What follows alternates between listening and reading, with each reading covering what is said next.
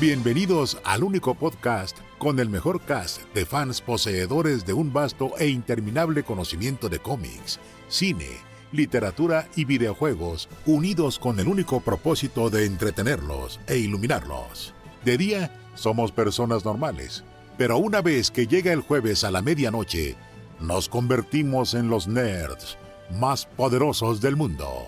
Esto es Crónicas del Multiverso.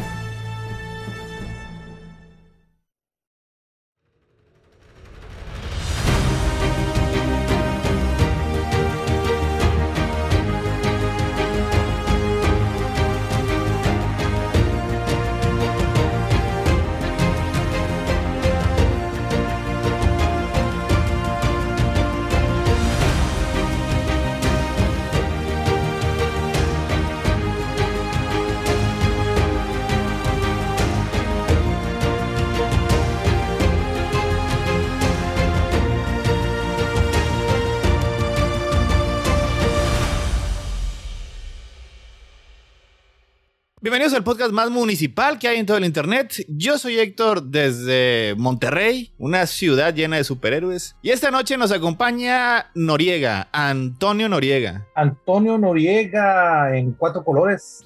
Tenemos también esta noche a Tania. Eh, Tania flotando buscando la tormenta. Y tenemos también esta noche a Falange. Aquí el, el, hombre roto intentando encontrar la última, este, eh, el, el, último movimiento realmente contracultural. Tenemos esta noche este, cómics, vamos a hablar de muchos cómics, así que este, señor Noriega, digo señor Noriega, ya digo señor Moya, por la edad.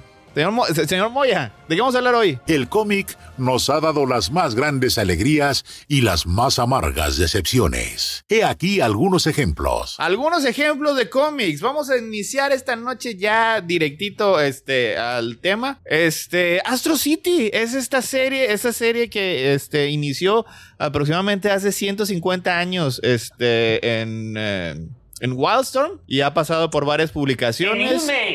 En Wild, sí. O sea, este. Y ha pasado por varias compañías, ha pasado por varios sellos, pero en general se sigue manteniendo lo que es este. El, el equipo creativo. Es Kurt Busiek como escritor, Brent Anderson en lo que son este. Los. Eh, los como dibujante.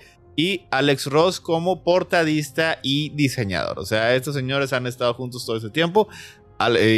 Astro City es una creación de ellos, de ellos tres, este, básicamente. Este, ha tenido varios volúmenes, ha tenido muchos especiales, pero hace, eh, hace unos 8, 9, 7, 8 años eh, tuvieron lo que era una serie regular. O sea, eh, que pues se publicó, digo, básicamente relativamente regular porque pues generalmente tenía muchos este, atrasos. Eh, hemos hablado, hablamos un par de, este, de esos este, números hace mucho tiempo, digo, este, hace muchos, muchos años. Y ahorita vamos a hablar de eh, unos poquitos en particular, de los más, bueno, los más recientes, de los últimos que tuvo este, esta serie.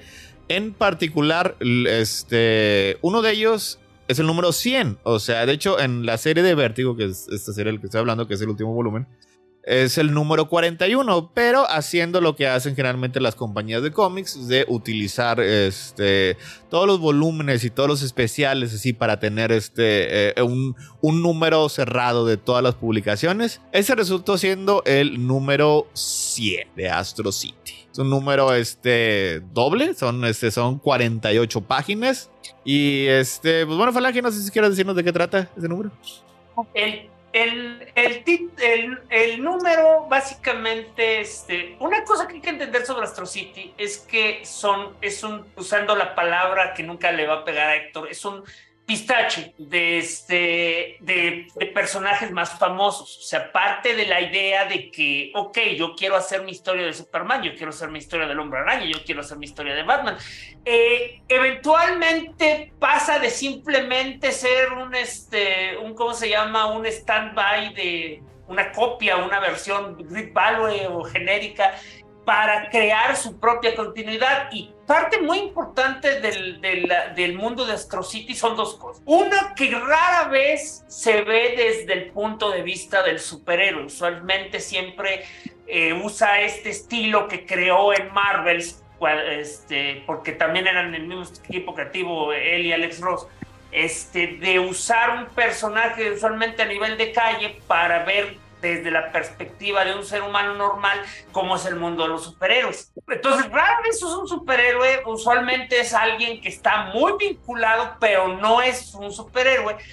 Y un misterio que se había mantenido por 100 números era que originalmente la ciudad se llamaba Romery Falls, pero desde los años 40 se llamaba Astro City. Solo había una mención así casi, casi este eh, de literal pie de página que un, un, superhéroe llamado Astronaut se sacrificó por la ciudad y por lo tanto la habían rebautizado. Y esta es la historia de Astronaut. Un, un tipo que es esencialmente un héroe pol, un, un, un, elemento que rara vez también mencionan en Astro City, porque usualmente son 100% superhéroes, incluso a pesar de que han, han viajado hasta más atrás de 1800 para mostrarte muchas cosas sobre el mundo de Astro City, siempre son superhéroes. Rara vez toca otros géneros que se consideran parte de lo que invocó a los, eh, eh, invocó a los superhéroes.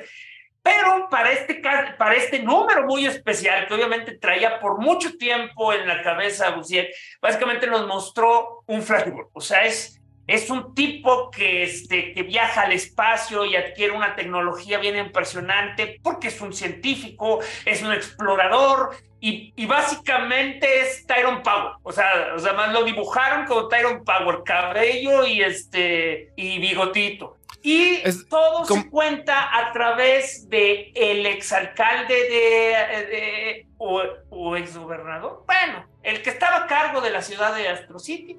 En ese entonces, este, entonces va contando de la historia eh, a través de él. O sea, él empezó como un, este, un, una persona de, de, poca monta en el gobierno y su relación con el astronauta le fue dando más poder y más fama.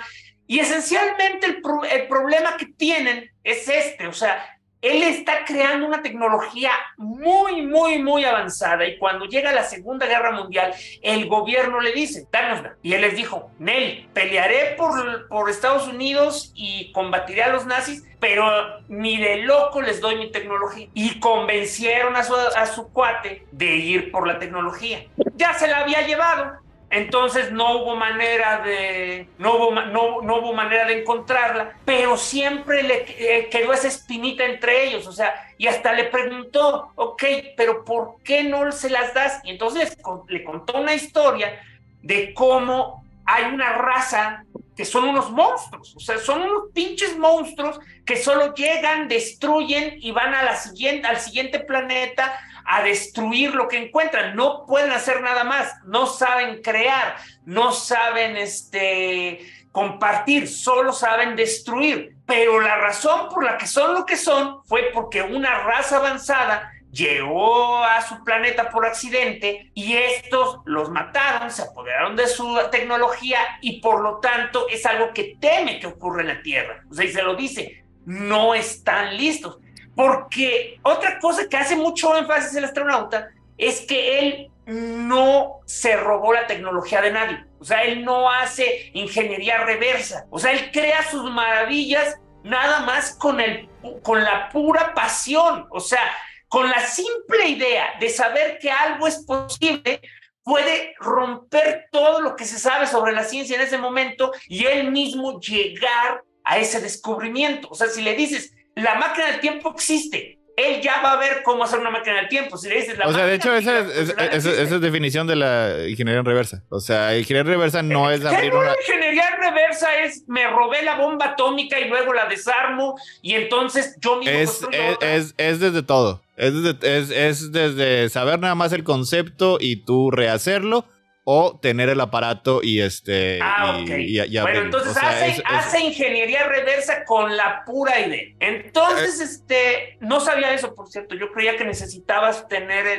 la tecnología y estudiar. Bueno entonces, total, cuando estuvo en, eh, estuvo, con, estuvo en la guerra, fue prisionero de los nazis. Y cuando escapó, la gente ya no le tenía confianza, la gente lo había abandonado, le habían dedicado a la adoración a otros héroes Y en ese momento ocurrió el desastre. En ese momento llegaron los aliens estos a destruir la Tierra porque venían por la tecnología del astronauta, porque los idiotas de los nazis habían, habían ahí sí se robaron la tecnología del astronauta cuando lo tuvieron este cuando lo tuvieron, ¿cómo se llama?, eh, preso y entonces este, usaron su tecnología para llamarlos sin darse cuenta y pues ya venían por ellos. Y eran tan avanzados y tan poderosos que nadie ahí pudo detenerlos. Y entonces y voy a citar literal, y en ese momento, cuando todo estaba perdido, la esperanza regresó. O sea, llegó el astronauta con una flota de drones que él estaba controlando mentalmente y dice, no en este planeta,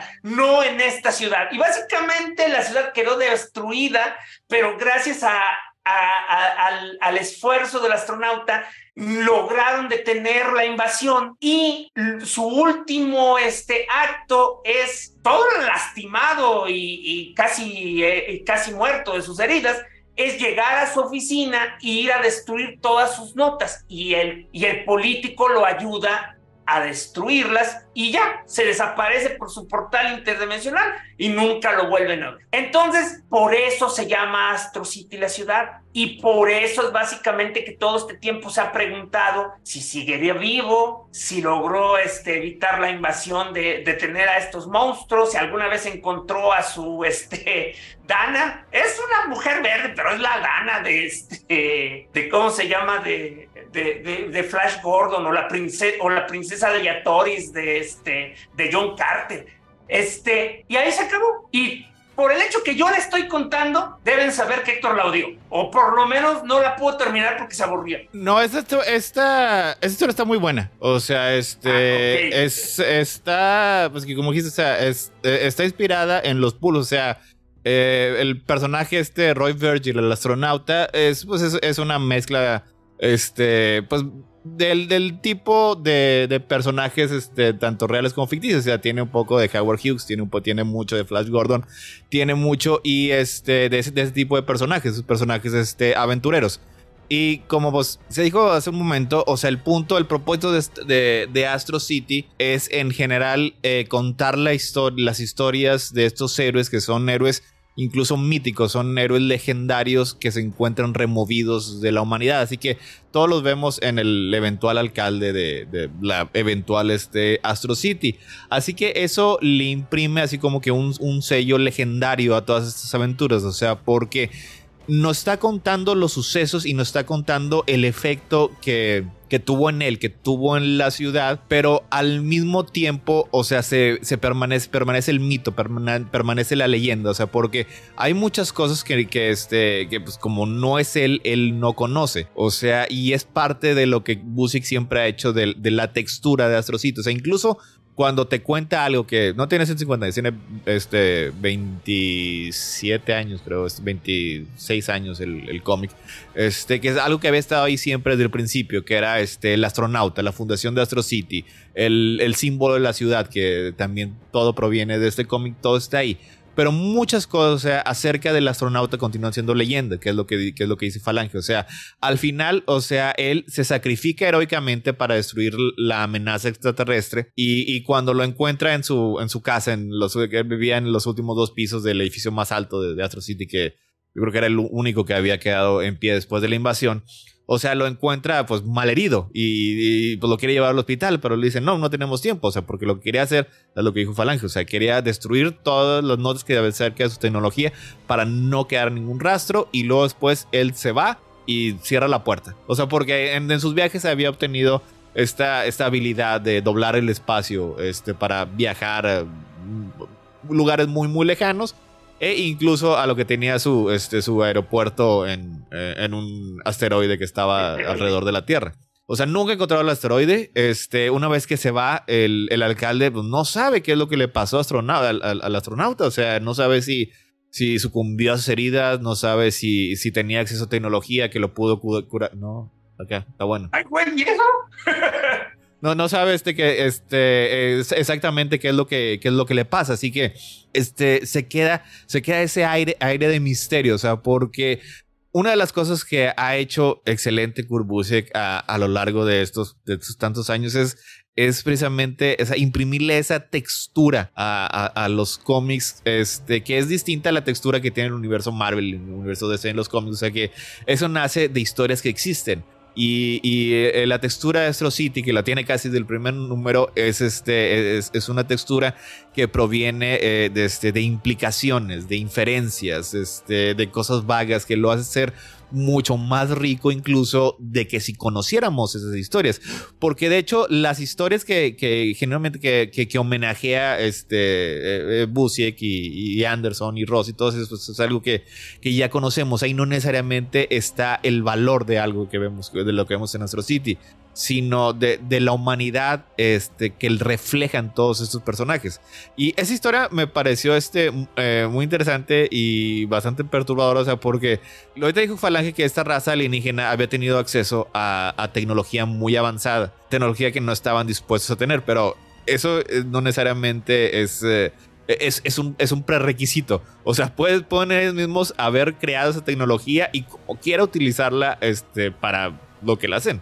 O sea, el problema ahí este, que, que, nos enfrenta, o sea, más allá de, la emotividad, más allá este, de, todo, de todos los cuentas, es que algunas veces este, el avance tecnológico no está al mismo nivel del avance moral de una sociedad. Y es un problema porque se convierten en, precisamente en estos, en estos aliens que eran una, una, una, plaga, una plaga en el universo. Y, este, y el astronauta, pues lo que no quería era que eso le ocurriera también a la humanidad. O sea, pero digo, sus acciones son heroicas y el problema es que le puede ocurrir aunque no sean resultado directo de sus acciones. Y eso, eso se encuentra este, ahí presente. O sea, porque lo bonito que tiene Astro City es que ninguna de las historias es de lo que, este, eso lo, lo, dijo muy bonito Neil Gaiman en una de sus tantas introducciones. O sea, la, la, historia de Astro City no es de lo que tratan, es de lo que está debajo de las historias. O sea, debajo de las historias de Astro City, eso es, es, ahí donde se encuentra este, el, la, la, parte importante, o sea, de lo que genuinamente se trata Astro City. Porque todos los números, incluso uno de ellos, uno de ellos, la verdad, no me gustó o sea, pero incluso esa historia también, también trata sobre algo, también nos quiere decir algo. Y, y pues este, sí, también hay que mencionar que durante todo ese tiempo el, los dos eh, compañeros este, inseparables que ha tenido Kurt Busiek son Brenda Anderson, que ya son casi 30 años de que está dibujando esto y hemos visto eh, cómo pasa el tiempo con otros dibujantes eh, y, su estilo parece que se va deteriorando cada vez más y más.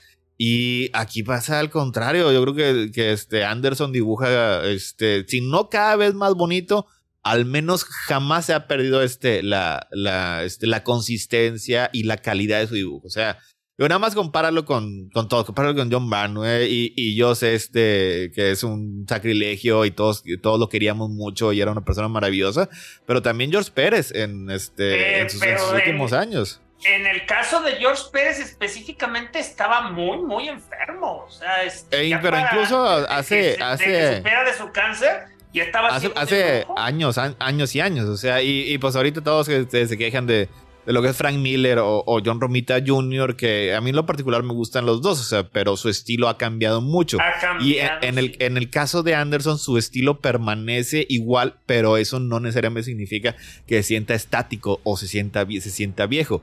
Y pues el señor Alex Ross. Digamos que ha evolucionado con dignidad lleva, lleva, lleva, 40, lleva casi ya que 40 años este, eh, eh, dibujando Alex Ross y pues ya todos. digo, de hecho, tuvo que buscar este, sus eh, sketches originales que tenía el astronauta de hace 30 años ahí para, para, hacer, este, para hacer este número. Este, nada, más, nada más quiero hacer una pequeña aclaración que una cosa que, que distinguió específicamente al Run de Vértigo es que no Anderson no dibujó todos los números. O sea, precisamente porque Anderson está en una condición que básicamente todavía puede dibujar bien, pero necesita mucho tiempo. Entonces, este, para mantener el, ¿cómo se llama? El, este, el nivel este, mensual que mantuvo, porque lo mantuvo, eh, los 50 números fueron sin un solo retardo. Veníamos de, un, de una etapa que 24 números tomaron casi 7 años porque tenían que, hacer muchos, este, hiatus, pero como resultado de eso, pues eh, los, las estrellas invitadas, digamos que no le daban el, el mismo nivel. De hecho, el número, ahora sí, ahora sí ya con los factores ya sé qué número no le gustó, la historia que no le gustó a Héctor no la dibujó Anderson. Eh, eh duró mucho, digo, es, bueno, pues es que sí, o sea, todo eso es... Eh, siempre ha sido muy lento. Y, y, la verdad, o sea, dijo, no nada más él, o sea, digo, también Busiek en general es muy común que sus proyectos este, se retrasen, o sea... Y, y, pues este, eh, todo eso nació por la mancuerna que hicieron este Busiek y Ross hace muchos años en, en Marvel. O sea, y yo creo que el, punto de tener un dibujante este, de cómics acostumbrado a tener una, agenda regular, pues este era precisamente para mantener la, periodicidad. O sea, pero, o sea, Alex Ross pudo haber dibujado todos los, todos números y no creo que hubiera cambiado demasiado la cantidad de números este que salieron de, de Astro City. O sea, porque. De hecho, yo creo que sí, porque ese es el problema con, con Alex Ross, o sea. Alex Ross, Alex Ross también tenía otros proyectos en los que también se estaba trazando. Exactamente, si Alex Ross se hubiera dedicado a hacer este Astro City, yo creo que no hubieran llegado al número 15. O sea, mira, este, con algún tipo de ayuda, este, ya sea con trazos o, lo que sea, pues es que son, eh, bueno, pues son 100, son 100, fueron 100 números eh, el, el, truquito, el truquito que hizo con Justice no se lo aprendió hasta, hasta mediados del 2000. O sea, este, fueron, pues aquí estamos, son, fueron 10 números en 23 años, veintitantos años, así que, pues bueno, este... La periodicidad nunca fue su fuerte. Pero como dijo Falange, al menos lo que es esta serie de Vértigo, este, sí, sí lo logró. Sí, o sea, sí logró este, mantenerse relativamente regular. Eh, este también la, este, se la, dejó, se dejaron de, de, tarea y yo sé que Toño la leyó. Sí, claro, la leí, por supuesto. Este, me gusta mucho cómo escribe Kurt Busiek. Hacía mucho que no leía nada de él y la verdad no tenía muchas ganas de regresar a Stosiri, no sé por qué. No, no tengo una explicación. Estaba muy entretenido yo creo con otras cosas. Y ahora que Falange nos puso tarea volverla a leer. escribe muchos cómics al mes Tom King, güey, por eso no quieres poner y, y, dejé la del astronauta para el final y, y primero leí la del perro, que luego contamos en plática. Y la verdad es que sí me gustó, me gustó bastante y agradezco mucho. Yo ya no soy fan de Alex Ross. Mira, ahí todavía, ahí todavía siento que, que, que hacía muy buena chamba, pero últimamente ya no me, no me gusta, o sea, se ven muy estáticos sus monos y sus portadas dejaron de ser icónicas, pero en Astro City todavía, todavía le funcionan, todavía tiene el, tino, todavía tiene el pulso, el ojo del tigre. Y, la historia esta que cuentas del astronauta, pues creo que tiene mucho metatexto, incluso lo puedes, lo puedes interpretar como que los aliens son los gringos, o sea, sí, se puede poner hasta muy político en un momento dado. Y, al final me parece muy adecuado. Creo que si eres fan de Astro City por mucho tiempo y, te, y eres tratado de entender de dónde venía el origen de la ciudad y, de este superhéroe, creo que pues quienes estaban bien clavados con la historia van a salir muy satisfechos. ¿Y a ti qué te pareció? ¿Tú habías tenido esta duda durante todos estos años? No, porque yo no soy fan de Astro City. Y no sé por qué, porque la verdad sí me gusta. O sea, cuando lo leo digo, ay, ¿por qué no seguir leyendo Astro City? Siempre sencillamente como que me cansa, güey. Simplemente no, nunca te hizo el, nunca te hizo el clip de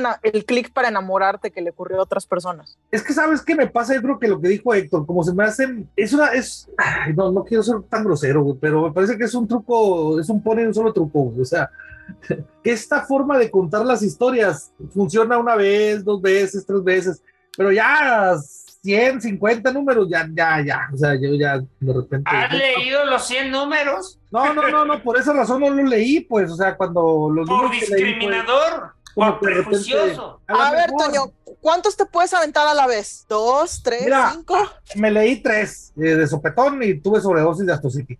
Ya para el cuarto, ya ni me acordaba que lo había leído. ¿Cuál cuarto? si solo leíste tres historias. Leí la del astronauta. Pero eran cuatro Leí números. La de los dos perros. Creo que, te, creo que te está diciendo que leyó con atención tres y llegó al cuarto y ya no pudo. Así es, eso es para este. Lo que pasa es que Tania literal se estaba peleando diciendo la, la, cuarta era la más tres importante. números del perro y solo eran dos. Sí, la neta, pues te digo que tuve sobredosis de Astro City. Mira, yo, o sea, decir eh, eh, personalmente, yo encuentro estos cómics son emocionalmente cansados. O sea, este, eh, son, son son emocionalmente pesados, este, y por eso yo más bien le, le, agradecía lo que era el, eh, pues la, periodicidad tan, eh, tan errática y tan separada de tan pocos números en, este, en, todos, estos, en todos estos años. O sea, porque cuando sale eh, la serie mensual en, en, en Vértigo, yo la empecé a leer. Este, y, y, me acabo de fijar ahorita, la leí hasta el 21. O sea,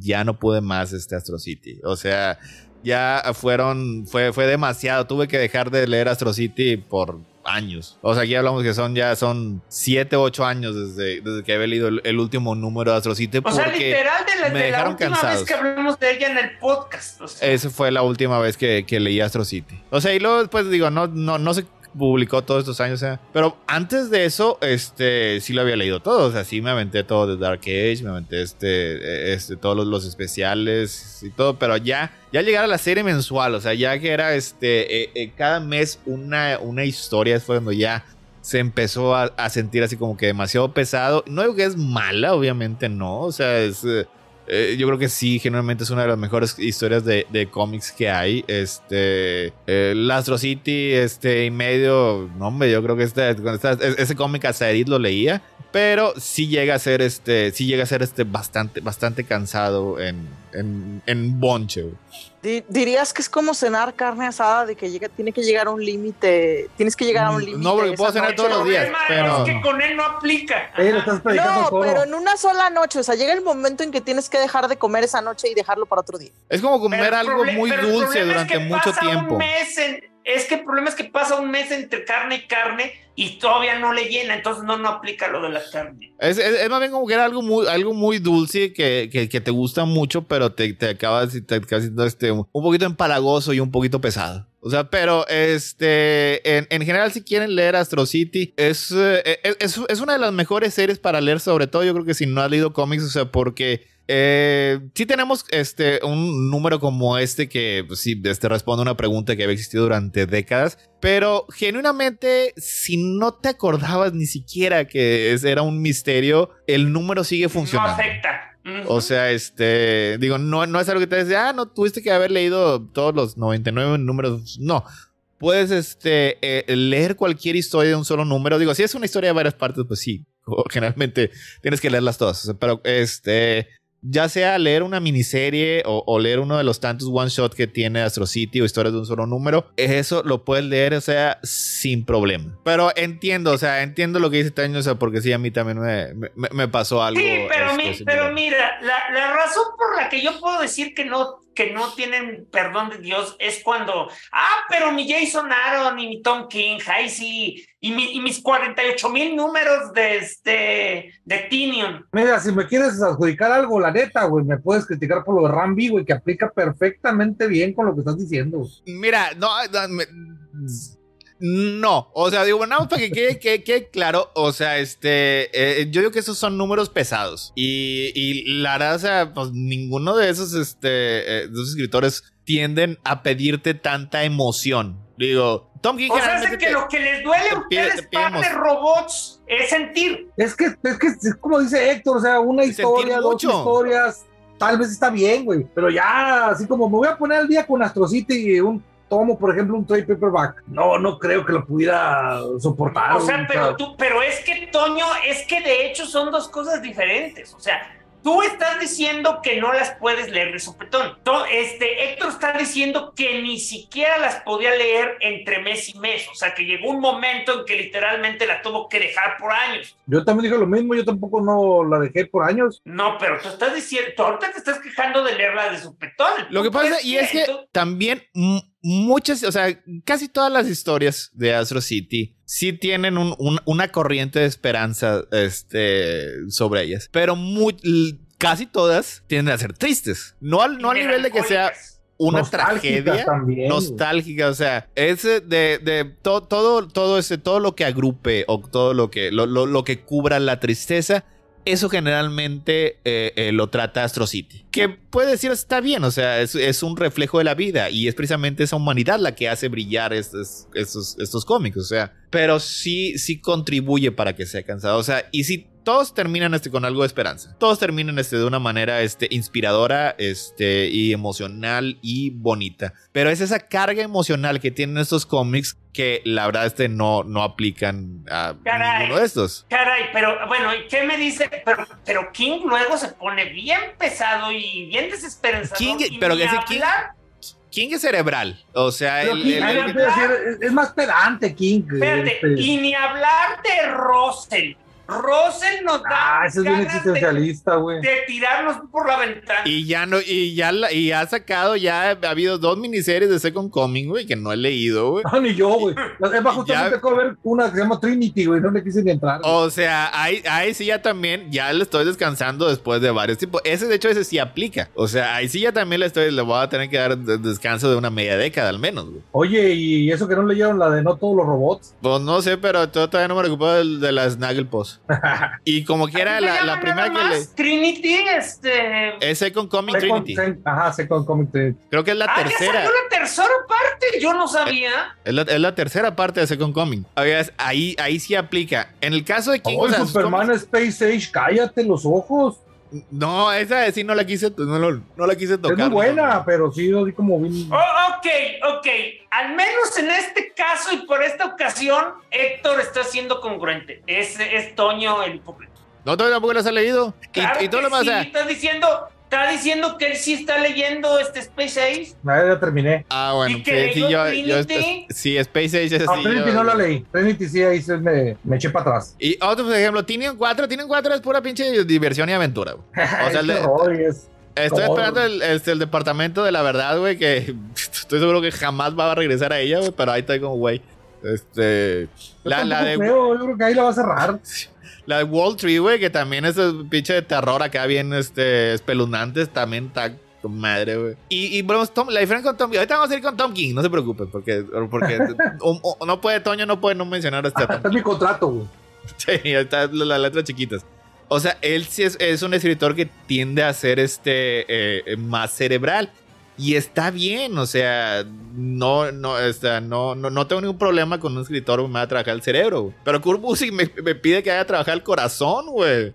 Y eso, sí no. Eso es, ese es un recurso finito, güey. Hay límites. Bueno, pues pues yo quiero mencionar que yo sí soy un fiel seguidor de Busiek porque a mí me gusta mucho básicamente ver cómo pone su corazón en las historias porque parte del parte de la evolución de Astro City es ver mucho cómo las mismas este mm, los mismos sentimientos de Busiek van cambiando a través de las series. O sea, este volumen fue particularmente notorio en que se puso a ver, o sea, como, como a pesar de que él siempre quiso que fuera una serie mensual, pero nunca tuvo el chance de que fuera realmente una serie mensual, pasó mucho tiempo entre volumen y volumen. Y parte de eso hizo que, que trabajara en tiempo real a los personajes y las historias que decidió crear durante el arco de Vértigo fue básicamente mostrar qué va pasando con los superhéroes que se van retirando, que van envejeciendo y y parte de esas historias lo llevó a dos cosas. Una, que se notaba bien claro el tipo de desesperación que puede él mismo sentir de ver cómo se le va acabando la vida y la salud, pero al mismo tiempo cómo empezó a trabajar una pequeña obsesión que fue casi como que el arco principal que hilaba todas las historias. Pero es un arco tan delicado y tan sutil que de hecho no lo notas si te saltas algún número. O sea, eso es, algo muy padre de eso. Eh, básicamente he estado trabajando con la idea de que los superhéroes están dando cuenta, especialmente Samaritan, se está dando, Samaritan es el Superman de ese mundo, se está dando cuenta que solo reaccionan a los problemas. No hacen nada más que pelear y mantienen el mundo vivo, pero sacrifican a la gente a su alrededor para hacer eso. Y hay una historia muy buena que a mí me gustó mucho, este, que es de un chango. El chango se escapó de su ciudad gorila donde solo son soldados y él lo único que quería hacer era ser un, este, un, ¿cómo se llama? Un, un músico. Pero el problema era que por ser un chango, este, súper inteligente, todo el mundo lo quería o que combatiera el crimen o que se uniera a alguna pandilla. Entonces, ya no podía ser un músico, su, sueño se había perdido y Samaritan lo convence de que si busca alguna manera de, seguir su sueño, tal vez va, puede ir por otro lado y eventualmente terminan siendo una banda musical de, su, de gente súper poderosa que lo único que hace es tocar música y si de vez en cuando se les atraviesa un crimen lo van a detener, pero lo importante es tocar música. Y así son muchas historias. De hecho, hay una bien desgarradora sobre donde la, donde la versión de Hawkeye de ese mundo básicamente no puede aceptar que se está haciendo viejo y se avienta todo un argüende que lo único que termina haciendo es dejarlo este, parapléjico. Me ah, qué bonitas historias para toda la familia.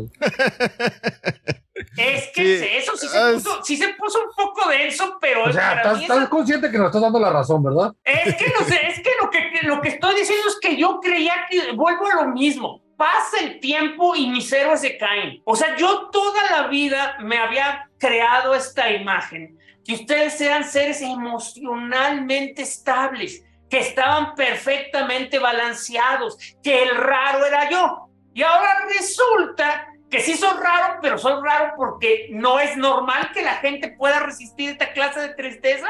Oye, me disculpo por haberte dado una mala imagen de mí. O sea, pero mira, es eso, o sea, es un cómic que, que paga si lo has leído durante estos 25 años. Eh, y, y, si no lo has leído, puedes entrar en cada historia, como dijo Héctor. La del perro, por ejemplo, ya sé que a ustedes no les gustó. Yo sé, de hecho, se la, yo se la comenté en su momento, eh, porque lo he dicho, ya tiene tantos años, lo dije en, en podcast. Este, ese, ese cómic me hizo ir a abrazar a, mi perro, que ya murió. Bueno, esta, esta es, una historia de dos números, este, es Astro City 47 y 48. John Skurbusiek, y aquí es lo que dijo Falange, aquí esta no es de Brent Anderson, el artista es Mike Norton. Y trata sobre este Andy. Andy era este un. Eh, eh, básicamente era un ladronzuelo de, poca monta. Le debían dinero y, para que este. Para cobrarse así a la mexicana, que también este, en Estados Unidos, pues a veces se cobra la americana, güey. Le, le, agarra este, a su, su, perrito a alguien que le debía dinero, que pues que resultaba que era un perrito caro de 300, 400, 800 dólares. Corgi, ¿no? Un corgi, un corgi, como los que tenía este, sí, que se quedaban huérfanos, que es lo que tenía la, la, reina, este, la reina Isabel. Y pues para pagar sus deudas, pues se mete este, a una casa así, este, particularmente eh, bonita, que generalmente él no, no roba casas, pero dijo, pues bueno, esta. Y no tuvo problemas en, en la alarma y, y, pues empieza así a robar eh, cosas valiosas y este roba un, amuleto, un, es un misterioso este amuleto que pues se, se veía caro y entonces este ya pues, está este ya pasa este el tiempo, ya está en su casa y lo, lo, lo, toca este, el amuleto Andy con su perrito, se llama Hank. Este, y pues resulta que eso hace que, que se fusionen, se fusionen este, en, pues este, es un ser este, híbrido que tenía, pues, este, lo, básicamente, pues, los poderes, este, de perro. Y, al principio estaba contento. Y dice, ah, no, pues está con madre, pues tengo las habilidades del perro, pues tiene más agilidad, tiene más fuerza, este. No tiene huellas digitales. Olfato, este, oído. Puede, subir y, había pues, ciertas cosas así como que, pues, que curioso que a lo mejor, pues, no eran necesariamente, este. Eh, habilidades que tiene un perro, pero pues digo, no, no le importó. La cosa es que lo estaba, lo estaba disfrutando.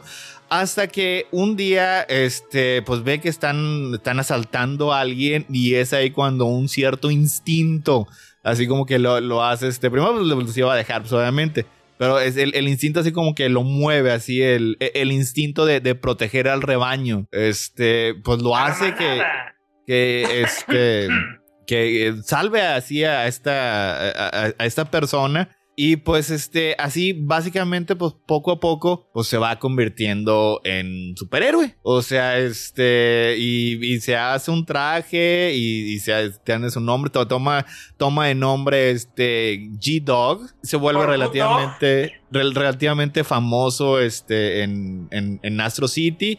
Y así como que, que también poco a poco empieza a cambiar su vida. O sea, este, gracias al perrito, pues obviamente, pues digo, digo conoce este, a una muchacha y, se enamoran y deja de ser un ladrón y empieza a trabajar con ella en el bar de su hermano y regresa a la escuela y, se gradúa y este y luego también poco a poco también y se casa con ella y empiezan a tener este una vida bonita, compran el bar del hermano y este y, y, pues digo, todo, todo está bien, todo está tranquilo hasta que pues que alguien le recuerda pues que los perros pues viven menos que los humanos. Un corgi vive este como unos, este, unos 13, 14 años y pues ya lo que tenía este eh, eh, Hank y lo lleva como un veterinario y pues saca de onda, güey, cabrón, porque nadie le había, parece nadie le, le, había dicho que los perros pues vivían este, pues relativamente este, poquitos años. Y entonces es ahí cuando pues ya después de mucho tiempo decide regresar a la casa lo que lo había, este, que había robado y lo recibe así como que la señora, pero muy tranquila, así como que eh, básicamente te estaba esperando, hijo. Te estaba esperando para que, para que vinieras. Y, es ahí cuando ya le explica que este, el amuleto le, le, pertenecía a un, este, a un superhéroe de Astro City, a Stormhawk, y también le explica, este, digo, porque ya empezaba a manifestar otros poderes que no tienen nada que ver con sea, que el amuleto se guardaba no nada más este, el de la, fusión actual que tenía con, con Hanks, sino de los, los demás animales con los que se había este, eh, fusionado otras personas anteriormente y y pues digo, tenía una, gran cantidad así de, poderes. Y pues eh, le decía que pues sí, o sea, este, el, este Stormhawk sabía que él se había fusionado con su halcón y sabía que el halcón pues no iba a durar este, muchos años más. Este, así que él ya iba así como que preparándose, preparando un nuevo halcón, así entrenándolo para que cuando ya se muriera su halcón, pues reemplazarlo. Este, al final de cuentas eso no, no llega a ocurrir porque este Stormhawk y, su halcón se acaban sacrificando así como que heroicamente este, para salvar algo de, los superhéroes. Pero es así como que eh, la idea con la que se queda. Y, y luego después él empieza a decir, pues sí, eh, por lo que le había dicho la, la, señora esta, Stormhawk era una persona que adoraba las águilas. O sea, era, él casi lo que se dedicaba, se dedicaba a criar águilas y, en general amaba mucho a, los, a, las águilas. Y ese no era el caso con él. O sea, Andy no era una persona que amara a los perros. Amaba a Hank, a su perrito, a su corgi. Así que pues este eh, decide que pues va a tener este a Hank este lo más cómodo posible hasta que pues ya eventualmente ya se vaya y se va un día. Y va y deja el amuleto ya para que le aparezca a otra persona. Pero espérate, pero pues te olvidó mencionar que parte de, de hacerlo feliz fue precisamente hacer que eh, dedicarse a, tanto a su, a su eh, vida de perro como a su vida de perro heroico, hacer lo que Hank quería. Por ejemplo, Hank y él estaban peleados porque él quería ser parte de, la Liga de la Justicia, el Honor Guard, pero el, pero, eh, pero el Hank quería ser parte de la Liga de las Supermascotas. De la Pet Patrol o la Fuerza Fauna. Y entonces, pues se unió a la fuerza fauna, este. Y él quería que, que, que digo, que, que, lo imitara este, la, Guardia de Honor o de Peligros Irregulares, que es este, como que es el segundo equipo más importante. Y sí lo acaban este, invitando a los irregulares, de tal vez a la Guardia de Honor, pero. Y, rechaza esa, este, rechaza invitación porque lo quería era estar con, con, las, con la, la, la patrulla este, de mascotas y estaba ahí bien feliz, Hank, o sea, porque este, sentía sus pensamientos y sentía su habilidad y luego después siente cuando pues ya se le va a su perrito. Y eh, digo y, toma pues eso la decisión o sea porque se, se establecía que el el amuleto le aparecía a la persona que fuera digna. O sea, el amuleto escogía a alguien. Y pues ya una vez que, que, ya no tiene a Hank, pues este va y lo deja así en, el campo para que alguna otra persona digna ahí se le aparezca. Ah, porque, porque hay que aclarar que se quedó de hecho con los poderes. Ahí se ve que se quedó con los poderes, este, sí, queda un poco este, eh, vago, tal vez nada más este, ese, ese pedacito, pero eventualmente otra persona lo va a tener. Y, y la verdad, este, este, esta es la razón por la que no leo Astro City. Porque se te rompe el corazón. ¿No sea tristeza? Está, está bien bella y hermosa esta historia. O sea, es, es una belleza de principio a fin. La manera en cómo te maneja la, relación. No fue del resistor, chal. Oye, yo iba a decir, antes de que Héctor dijera nada, yo también iba a decir que yo tal vez dimos demasiada carrilla a esta historia, pero a mí también me había gustado. Entonces se me hizo muy padre la relación que tenía Hank con su perro. además están el perro incluso y Hank. Digo, Hank es el perro, perdón. Este, el, chico y Andy, Andy y Hank son caracterizados, el, perro tiene su propia personalidad y, y, la forma en que la expresa es bien adecuada, es bien tierna y pues, ay caray, o sea, ¿quién no ha tenido un perro? perdón, yo tenía una, una, nosotros teníamos una mascota que, que hace relativamente poco falleció y pues no manches, está bien cañón no, no identificarte con algo como esto, güey. Y, lo, y es que en, en, particular, o sea, la parte así como que bien llegada que tiene es, es lo que menciona, o sea, de que él no le gustaban los perros, él quería a su perrito. Y, y este, y, habla con su esposa, o sea, porque también tiene una relación muy bonita con su esposa en el que eventualmente le dice todo, le dice que él es G-Dog y, la esposa le dice, pues ya sabía, Y lo, pero también le, le, dice, así como ¿por qué no me dijiste? Porque creí que era algo de superhéroes que no, no debo saber. Y, y luego también le dice que tenía todo su pasado así turbio y, se sincera con ella y todo. Y, y, pues sí le sugiere, o sea, que pues, si algún día, eh, si en ese momento, tal vez más adelante, eh, si quieren conseguir este otro perrito para pues, continuar este, eh, con las cosas como estaban, pero él decide que no, o sea, que nunca va a reemplazar a su, a su Hank, a su Corgi. y así como que... Este, a, a, mí me queda la idea de que este, él, él sí se queda con los superpoderes, o sea, porque es, o sea, porque es parte como que del elemento eh, simbiótico de, del amuleto. O sea, el amuleto no quita, nunca quita. O sea, el, amuleto da, probablemente por eso siempre está absorbiendo más y más habilidades, porque la idea es que los...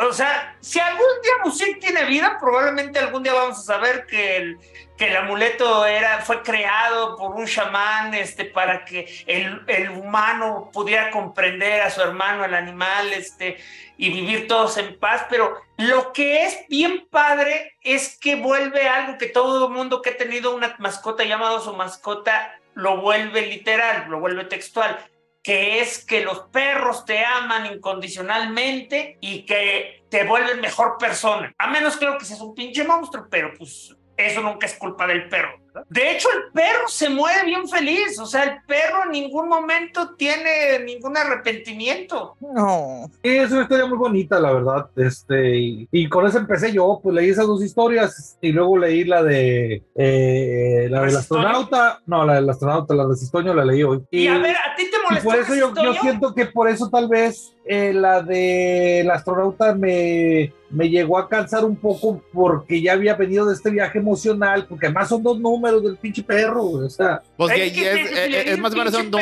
¿Cómo voy a saber que te gusta? son, son, dos números también, el de. Ah, digo, e, e, es en uno solo, pero pues también es una historia como si, si dura. De 48 páginas.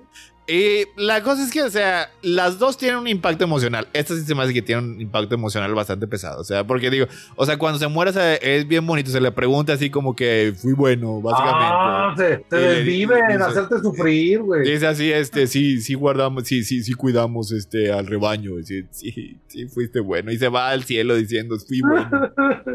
o sea, esa, esa estuvo pesada. y luego después venías a, la pesadez de, del anterior y la verdad, este también digo, sí, está, está muy bonita. O sea, de hecho, yo la recomendaría em, antes que la del astronauta, que eh, es eh, técnicamente es impecable el, astronauta. O sea, es, es un este es un misma, es un pistache de un chingo de cosas y todas le salen a la perfección. Pero así el, el, el, el, core emocional de lo que significa Astro City, a mí me hace que la del perrito, la de Good Dog, la, lo tiene todavía este, más fuerte.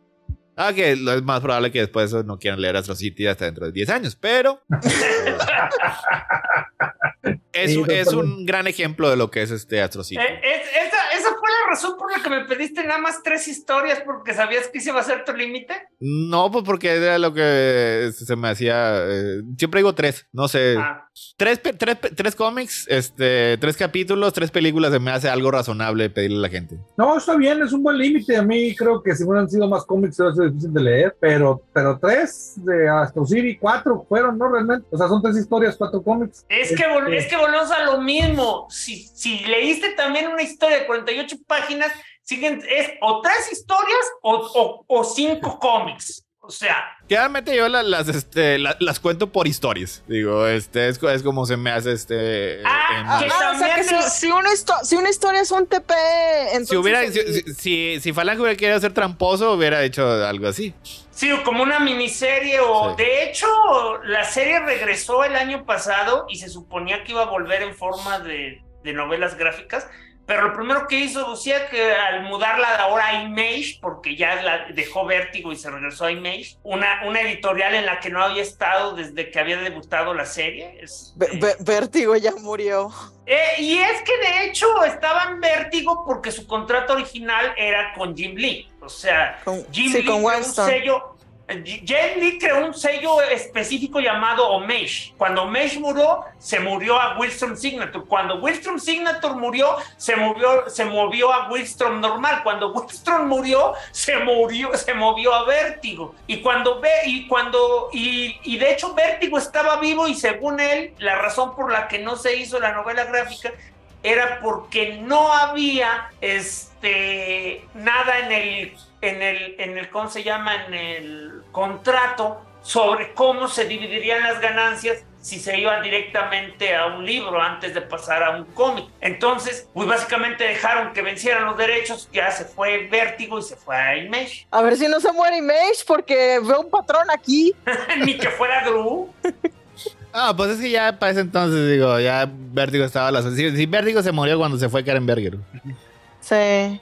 Era un zombie, entonces. Ya ese compa ya está muerto. E, e, ese homie ya está muerto, nomás no le habían avisado. Pero sí, y lo, después así como que medio reemplazado por Black Label, este, para así como que ese tipo de historias, pero este, Black Label eh, publica cómics de la misma manera que eh, McFarlane este, hace monos de, ese cómics. No, y luego Digo, como la Vértigo, comenzó a moribundear en el momento en que en el nuevo 52 de repente decidieron mover o sea, como que al, regresar personajes al mainstream, como que, como que a la vez les, le empezaron a dar mate a Vértigo la verdad. No, el problema con ver, o sea, esa, es una idea este, que, puede parecer porque uno, uno se enfoca en lo que te gusta o no te gusta de Vértigo, pero la realidad es que Vértigo adquirió su verdadera forma y su razón de ser cuando esencialmente se convirtió en un sello de autor. Y ese fue el problema, esa es la razón por la que Héctor dice que se murió cuando salió Karen Barry, porque el problema de Vértigo es que eventualmente una empresa como Warner, porque es Warner, no de se dice, oye, ¿y para qué chingados tenemos a estos güeyes donde les publicamos sus historias y no tenemos los derechos de nada? Pero como, como quiera ahí es, digo, no, no, no supieron hacer, no supieron hacerlo de Wattpad, que básicamente eh. Wattpad tiene todo, tiene, o sea, digamos que quizás no es el que toma las decisiones, pero sí es accionista. Pero bueno. Está, o sea, sí puede haber correlación, o sea, porque el No 52 fue el 2011 y, y Berger renunció en el 2012, así que decir que no tuvo nada que ver, pues a lo mejor tuvo ahí algo, algo que ver, o sea, pero. O sea, es que yo creo que es una coincidencia porque realmente lo importante ahí porque de hecho me acuerdo que el, TV y novelas estaba en el beat.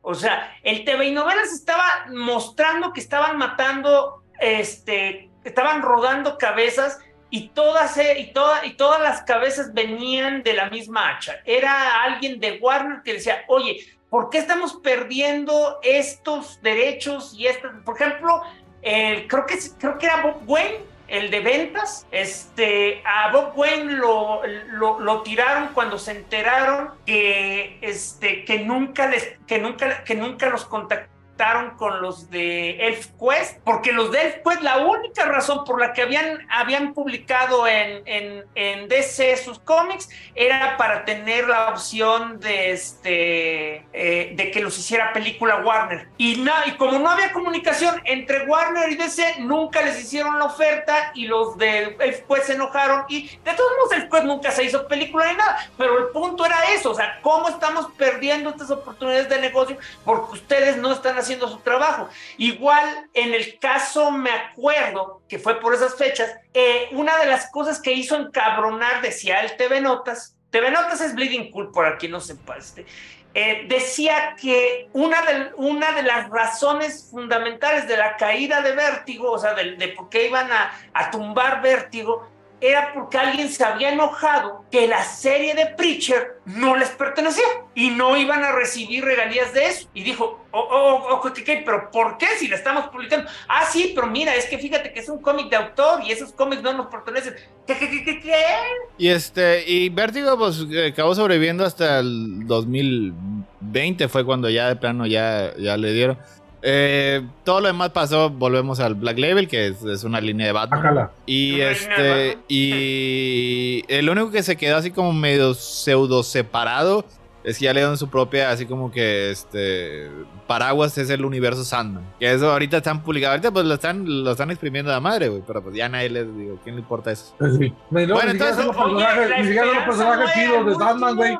Mira, a lo mejor en algunos años cuando venga la segunda temporada de Netflix, ya van a venir comerciales de y recuerda, amiguito, lee los cómics de Sandman. En pues sí, pero pues la cosa es de la, cosa de Sandman, si me lo, lo, escribe este eh, eh, Neil Gaiman y me lo actúa Tom Sturges, pero más allá de eso no.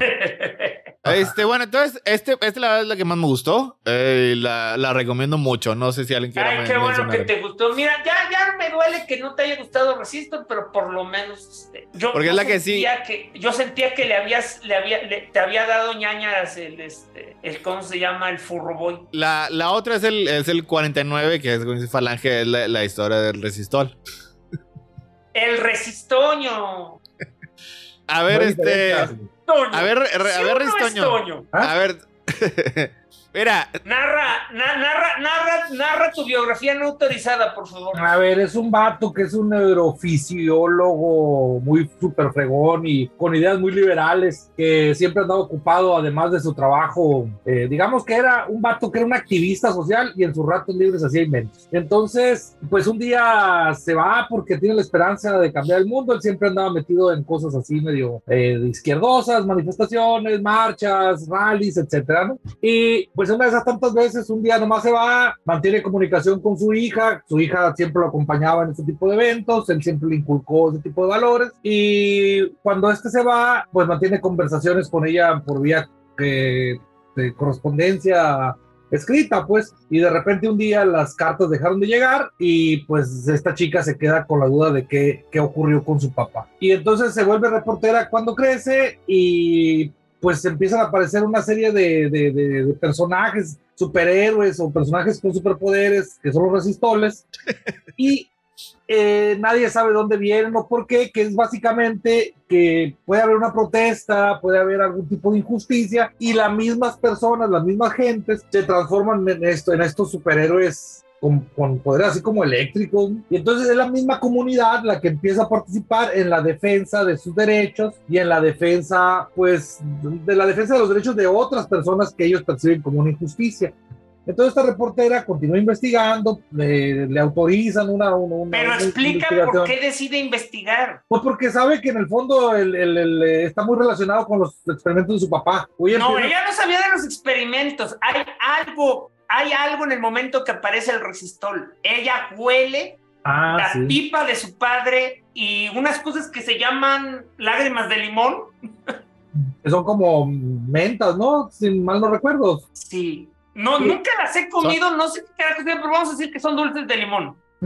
Lemon drops. Dice, lemon drops, ajá. Gotitas de limón, ¿no? Más bien sería, no, no tanto ah, lágrimas de limón. Y eso, pues entonces empieza a investigar y por fin resulta que va y da con un fulano, pues que es más que un villano tipo Lex Luthor, que el vato pues quería tener superpoderes, el papá de esta chica lo engaña, haciendo que le financie los experimentos con el objetivo de, de darle a esta persona superpoderes. Y una vez que lo logra, pues llega este tipo y dice, ah, ahora sí, dame mis superpoderes y el, y el papá le contesta, no, porque ya los, y los hice públicos o los liberé en el ambiente. Y esto ya no, ya no pertenece a ninguna corporación, no pertenece a ninguna persona, sino que pertenece a la, humanidad. Y pues presuntamente lo mata, ¿no? no Nunca se ve a cuadro, pero es la sospecha que queda. Y la chica termina publicando la historia y este, con eventualmente pues, ciertas restricciones porque el tipo las quiere demandar y bla, bla, bla, porque son propiedad de la compañía y X, ¿no? Pero pues al final ya ya se queda con eso, con, con, esa, con esa resolución. Creo que incluso hasta tiene ella misma, ve cómo las personas a su alrededor empiezan a,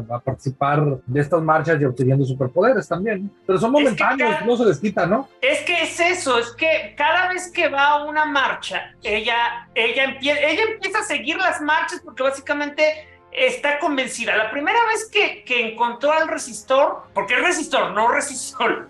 Este, yo, yo decía, ¿qué onda con resistol? O sea, es, en español resistencia, pero está oh, Sí, bueno, pero ese es un nombre en inglés, resistor. Y básicamente hace énfasis a la palabra resistencia de la electricidad. O sea, o sea el punto es que eh, cuando ella se da cuenta, ella solo estaba este, dándole seguimiento a una, a una protesta. Esa protesta en particular era sobre unos, este, unos refugiados extraterrestres que se quedaron sin planeta porque vinieron esclavizados y no tenían cómo regresar a su planeta. Y entonces el dilema que tenía ahorita la Tierra era dónde los tenía y literalmente llegan unos, unos nazis este, xenófobos que, que, se hacen llamar los hijos de la Tierra este, para matarlos y en ese momento debuta el resistor.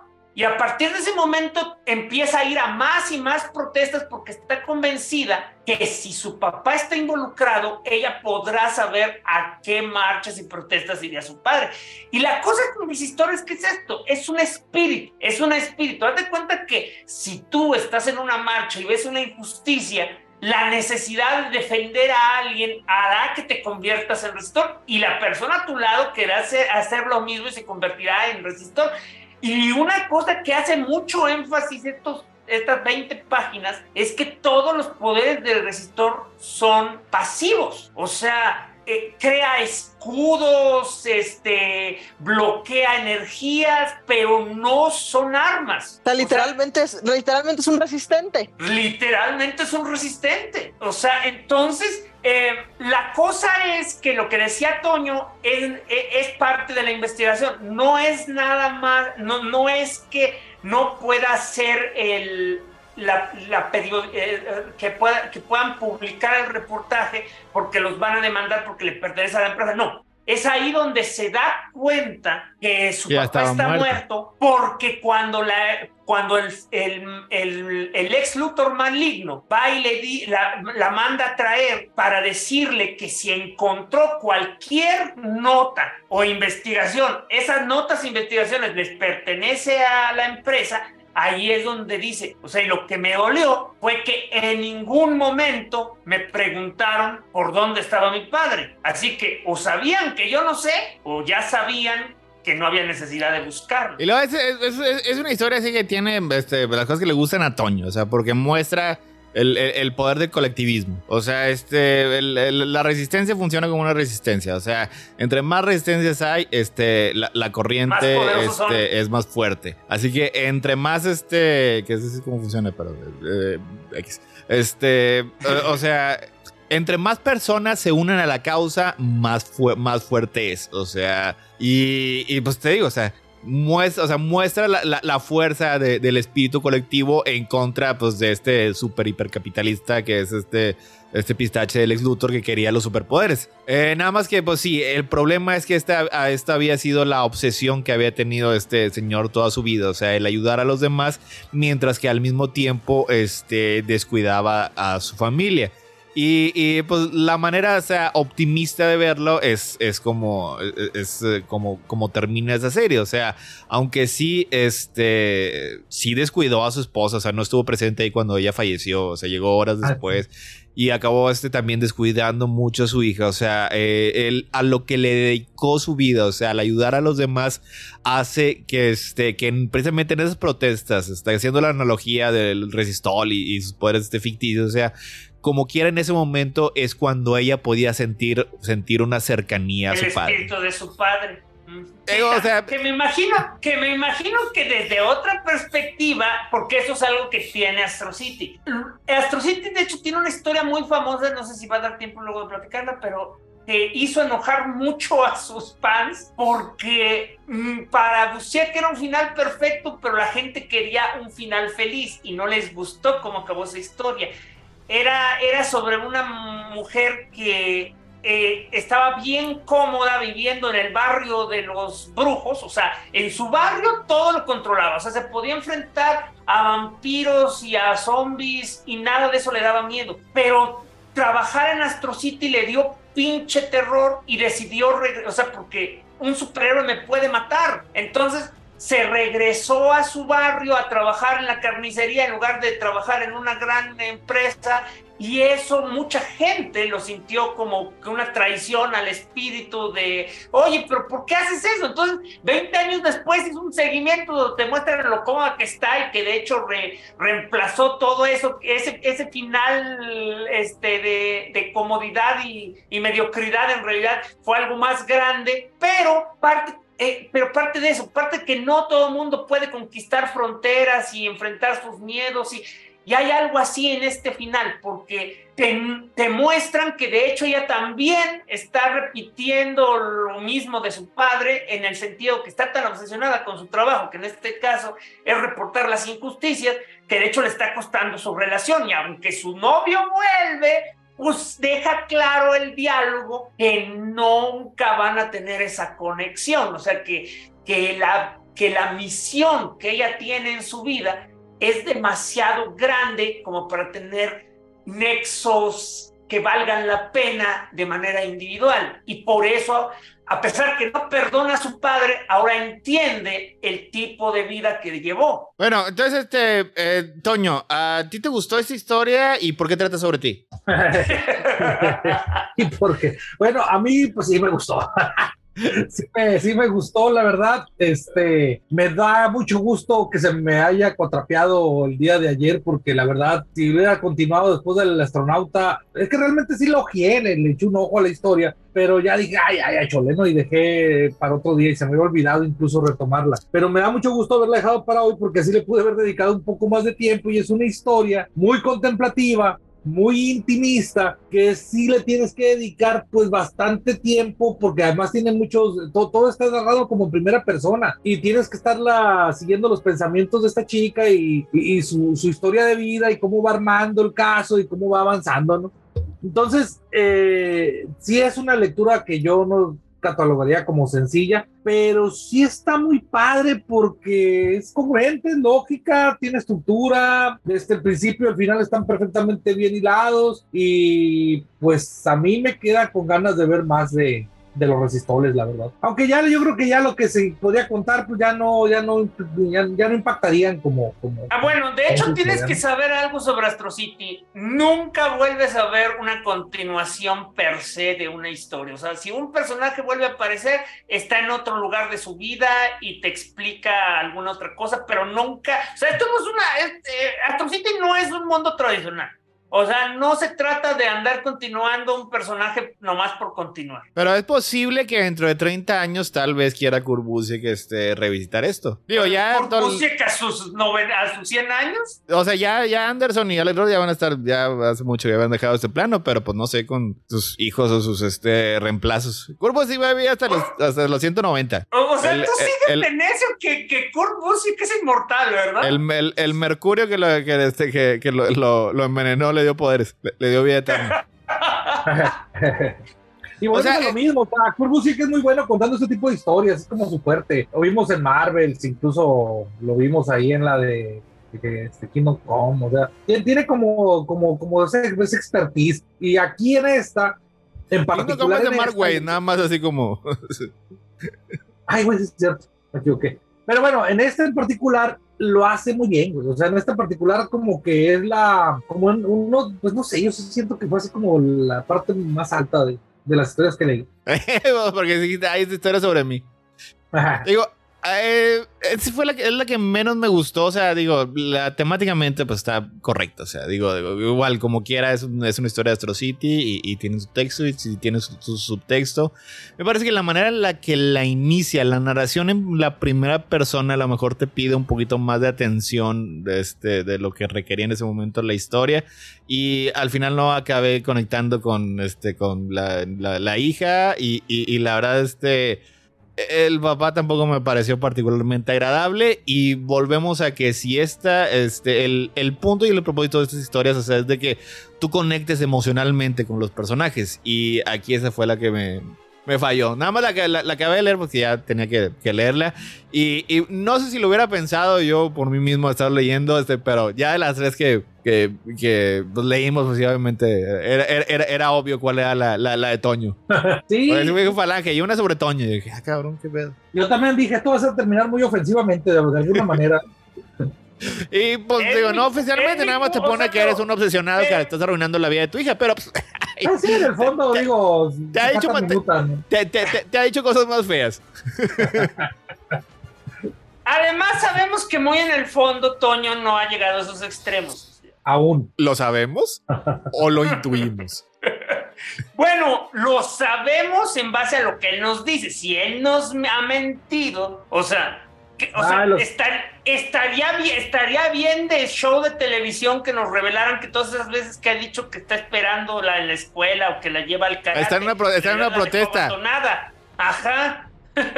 Bueno, todas las veces que la he dejado abandonada ahí porque estoy ocupado, creo que lo va a entender cuando se haga periodista. y, y, o sea, el, el inicio del setup este, sobre este, este, este grupo eh, que, bueno, que inició como supremacista blanco y luego después se convirtió, este, lo, agarró en contra de los alienígenas. Eso es, básicamente la única protesta ficticia que utiliza este Busiek en ese cómic, porque las demás que referencia y, menciona son protestas de eventos reales. Este, hace una referencia a un Black Lives Matter, eh, ah, protesta la guerra, pues, múltiples guerras en el Medio Oriente, etcétera, etcétera. O sea, Aquí es así, sí, sí, tomó lo que es así como que del, el mundo real. Es que son dos clases de protestas. O sea, las protestas del papá, las que aparecen en sus recuerdos, son precisamente protestas históricas. Las protestas que lleva la, la, periodista, de hecho, sí tienen su elemento este, ficticio que inmediatamente se relaciona con la vida real, pero sí tienen su elemento ficticio. Por ejemplo, están en, tierra este, sagrada para los, este, pueblos nativos, los pueblos originarios, este, ¿y qué es lo que están haciendo? Ah, pues es que los cuatro fantásticos de ese mundo encontraron este, el origen de los inhumanos. o sea, todo es con pistaches, pero ahí está.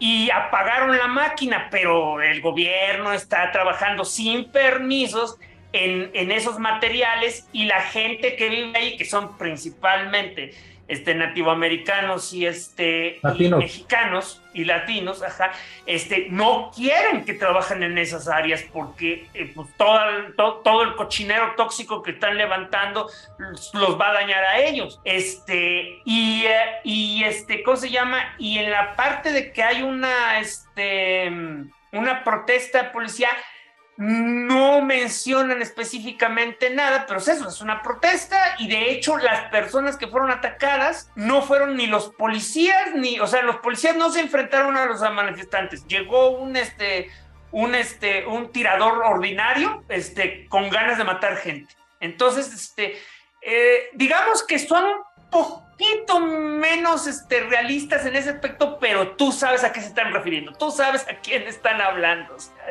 Y la, y la final, la final de hecho, este, esa sí es bien real, que es este, personas quejándose porque, y esto fue antes de, y esto fue mucho antes de, ¿cómo se llama?, de Trump, este, eran gente quejándose de que había, los habían eliminado de las, del, del, del listado electoral, como hace, como hace ah, cada rato el, El, el, gobierno republicano de purgar.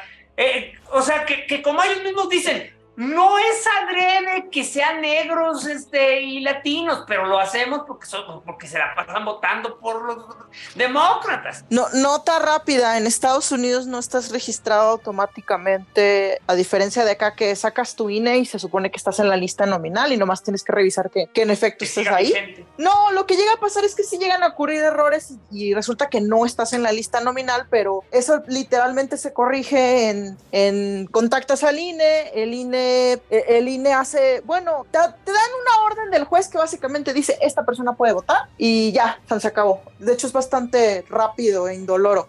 En Estados Unidos lo que llega a ocurrir es que te tienes para acá, en la mayoría de los estados tienes que registrar para cada elección porque depende de estado a estado. O sea, por una, por una cuestión de que no tienen un sistema uniforme, digamos, para todas las votaciones, unos estados eh, sí meten automáticamente a la gente y otros tienes que registrarte. En la mayoría tienen que registrarse por elección, así de si va a haber gobernador, tienes que ir a, meter tu registro para votar para gobernador. Y, y, si esto, tienes que ir a meter tu registro para bla, bla, bla. Y, luego de la noche a la mañana te pueden desaparecer de la lista porque ay, no, es que según esto hay una irregularidad en tu domicilio, o se nos pegó la gana, o lo la mosca, o los republicanos se levantaron de malas eh, sí, o sea, hay eh, algunos países, este, creo que son todos europeos, en los que estás automáticamente registrado, pero, o sí, aquí en México tienes que saltar los, los eh, los hoops del, del, INE y esas chingaderas. Y en Estados Unidos sí tienes que ir a registrarte antes. Ah, no, pero aquí digo,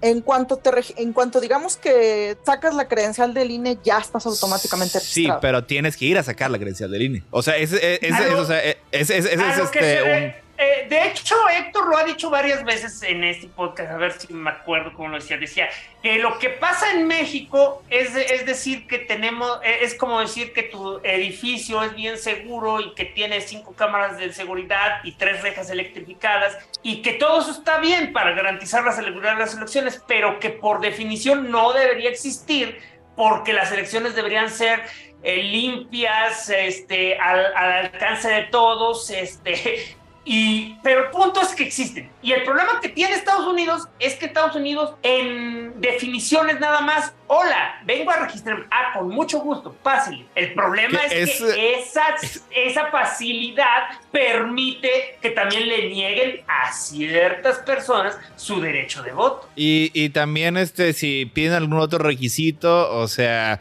pero en otros países, o sea, Noruega o otros países, este, Nada Finlandia. Más por nacer ya puedes. Este, vas y ya, no, necesitas, no, necesitas más. Vas, quiero votar por este. Y ya, o sea, eso es todo. Ah, o sea, digamos que con el equivalente de tu curve ya, ya está Con lo que tengas, sí. O sea, ahí no necesitas hacer este absolutamente nada más. En México es difícil, o sea, sí es difícil, o sea, porque tienes que ir a registrarte al INE, tienes que tener tu credencial para votar, tienes que esperar, tienes que saltar por muchos.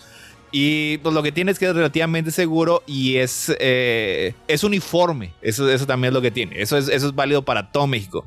Y en Estados Unidos, como Estados Unidos, no es un país, sino este, es un, conjunto de estados que ni siquiera se caen bien, güey.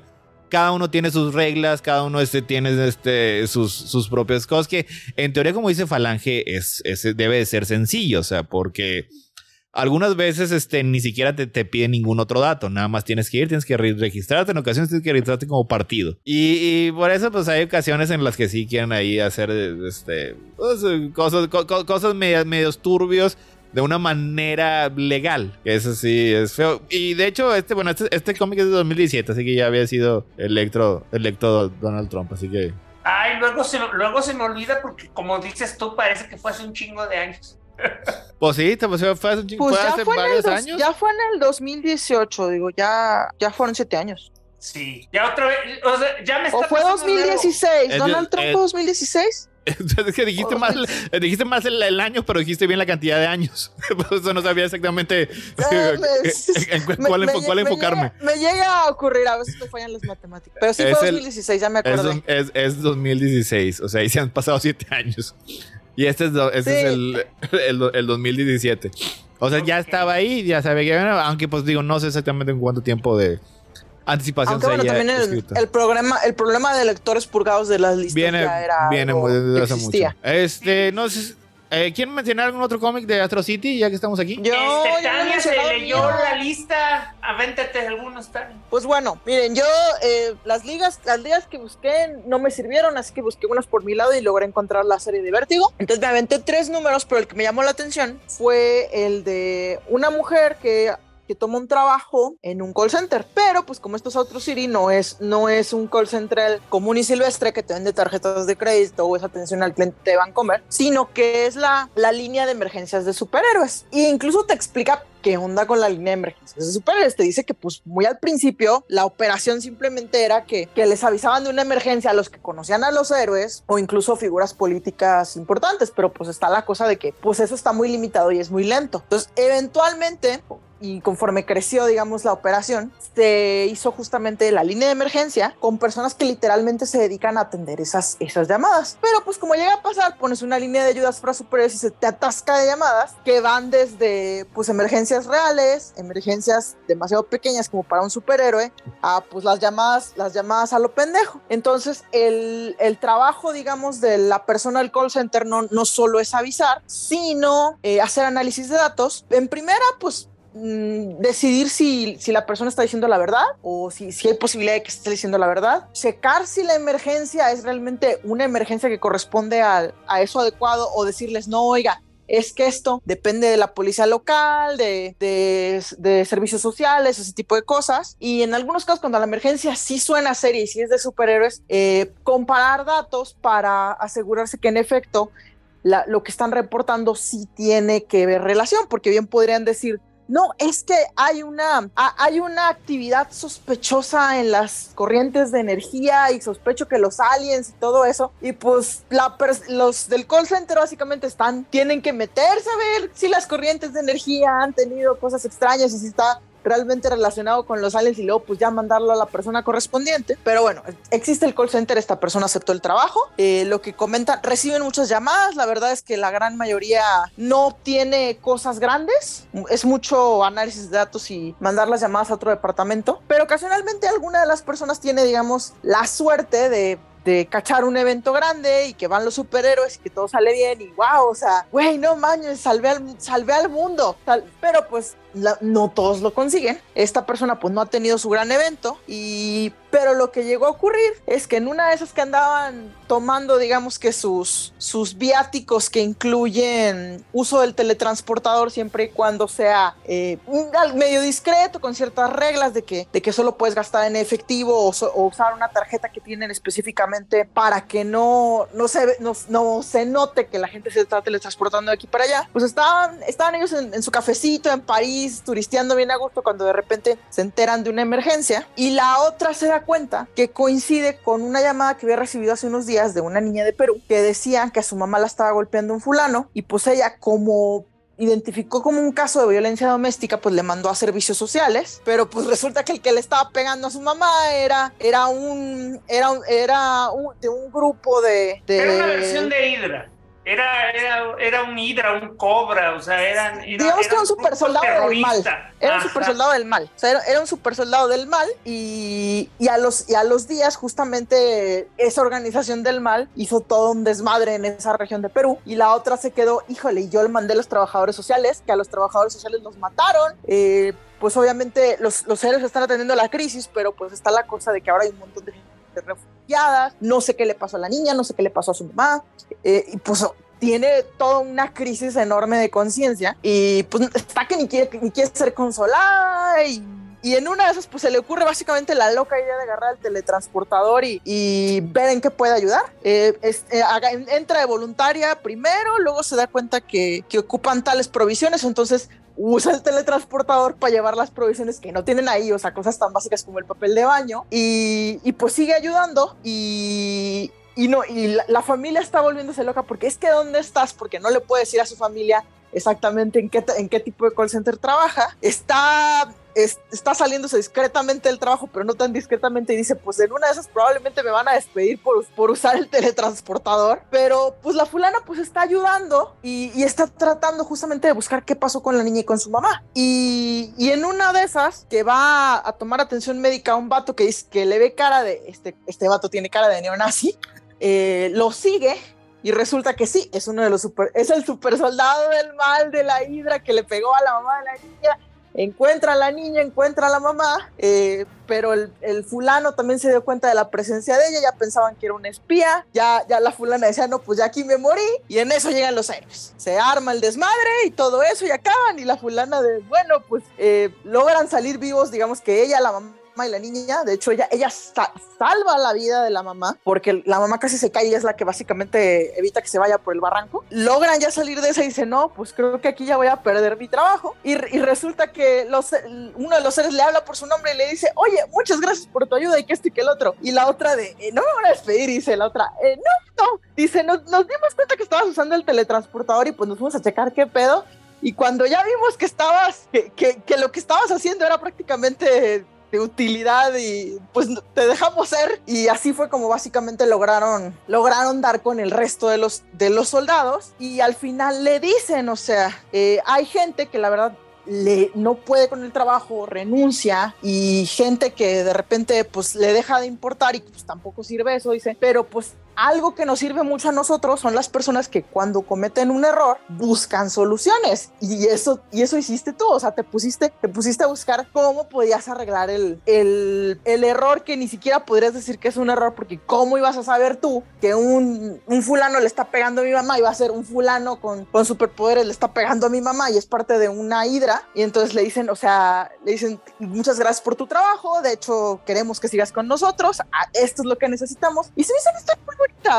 Se me, hizo, se me hizo, una historia muy bonita del, de, de, del tipo de quién le pone las llantas al batimóvil, pero resulta que eso de las llantas del batimóvil es bastante importante y, y resulta que a la vez que le pones las llantas al batimóvil, descubres, des, descubres dónde están escondidos los villanos y, o sea, es, es como que un, una historia de superhéroes que no es tanto de los superhéroes, sino de la, de la gente que logra que, que, o sea, hay gente que literalmente, o sea, hay cosas que, por ejemplo, una, uno cree, o sea, una persona tiene un trabajo, pero resulta que ese trabajo también depende de que hay otras personas que le faciliten que pueda hacer su trabajo. Y en, en este caso de los superhéroes necesitan quien los dirija donde está la emergencia, quien se encargue, digamos, del papeleo, de la investigación y todo eso, para que ellos nomás puedan llegar y resolver el problema. Entonces, se me hizo muy padre eso que justamente se enfocaron en, en la gente que básicamente es la que la que hace justamente trabajo de, investigación y de cotejo de datos para que ellos puedan simplemente llegar y hacer, hacer el trabajo que les toca.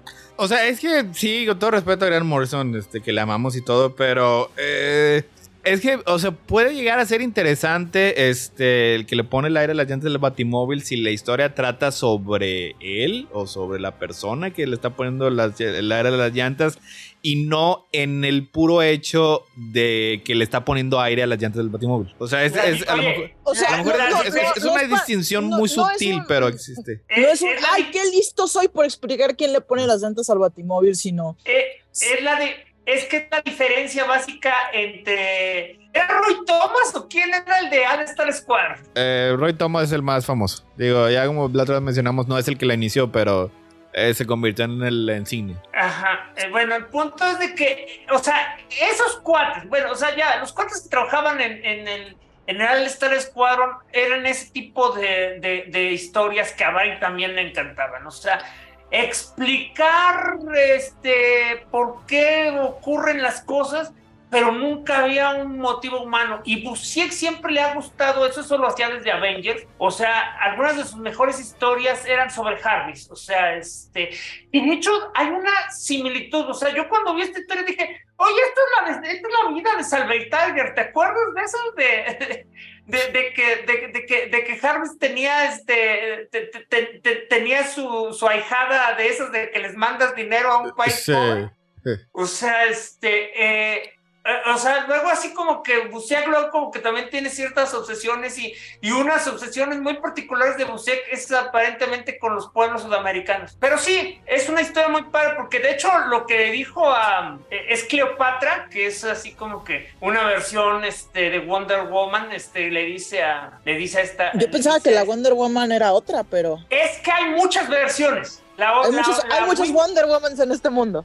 Ajá, hay, la Winged, la, la Winged, este, es Winged Glory o Winged Victory, creo que se llama. Esa es la, esa es la Wonder Woman, Wonder Woman, pero hay muchas ah, eh, Mira, es como, por ejemplo, lo que mencionaba el otro día Héctor en el, en el, en el especial. El Batman Batman de ese mundo es el confeso, pero como en este mundo han estado los superhéroes en línea recta desde los 40, han ha habido 20 versiones de, de un Batman y Robin. O sea, tienes a tu Kitty Cat y Catman, tienes a este a Sunflo- a, a- a Sunfire y, y Nightshade, este, y tienes a, este Batman, eh, y luego en los 70 estaba el este el ángel, el ángel algo, ¿no? El, el que el que se volvió loco en la, en la Dark Age. En la Dark Age, sí no me acuerdo el nombre. O sea, entonces ese es el punto. Hay varios Batmans porque Busiek no está amarrado a una marca. O sea, y, hay es varios cierto. Superman. Oye, hay varios Supermanes, hay varios, este.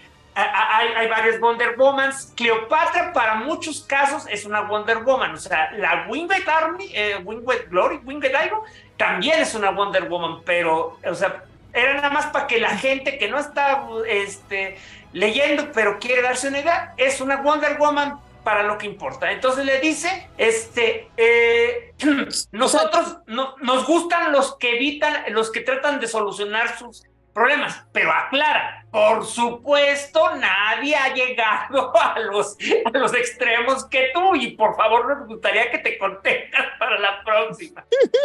Yo le dijo, bueno, con cuidadito, pero nos gusta lo que haces. Sí. O sea, o sea que básicamente Kurbusiek puede darse el gusto de tener un Batman, un Batman como el de la era de oro, un Batman como el de la era moderna y otro Batman completamente distinto como, como de los 60, porque yo lo... Así tal cual. Qué nice. De hecho, por ejemplo, había otro Batman que era básicamente el Dark Riper, este, que era, este, que, que era, que era un héroe de Nueva Orleans que literal era un este, esgrimista, pero también era un Batman. Pues está O chido. sea, pues es que es eso, o sea, porque volvemos al punto, los superhéroes realmente no son importantes, no aquí, o sea, lo importante es la historia que, que proyectan más que la historia que cuentan. Está raro decirlo así, ¿no? O sea, la, la historia que cuentan no es realmente la historia que te debe importar, es lo que viene debajo. El subtexto. Sea, ¿Sí vas a decir Sí. algo, Dani? Pero bueno, eh, el chiste es que, bueno, a mi opinión, esta es una historia de quién, quién le pone las llantas al batimóvil, pero,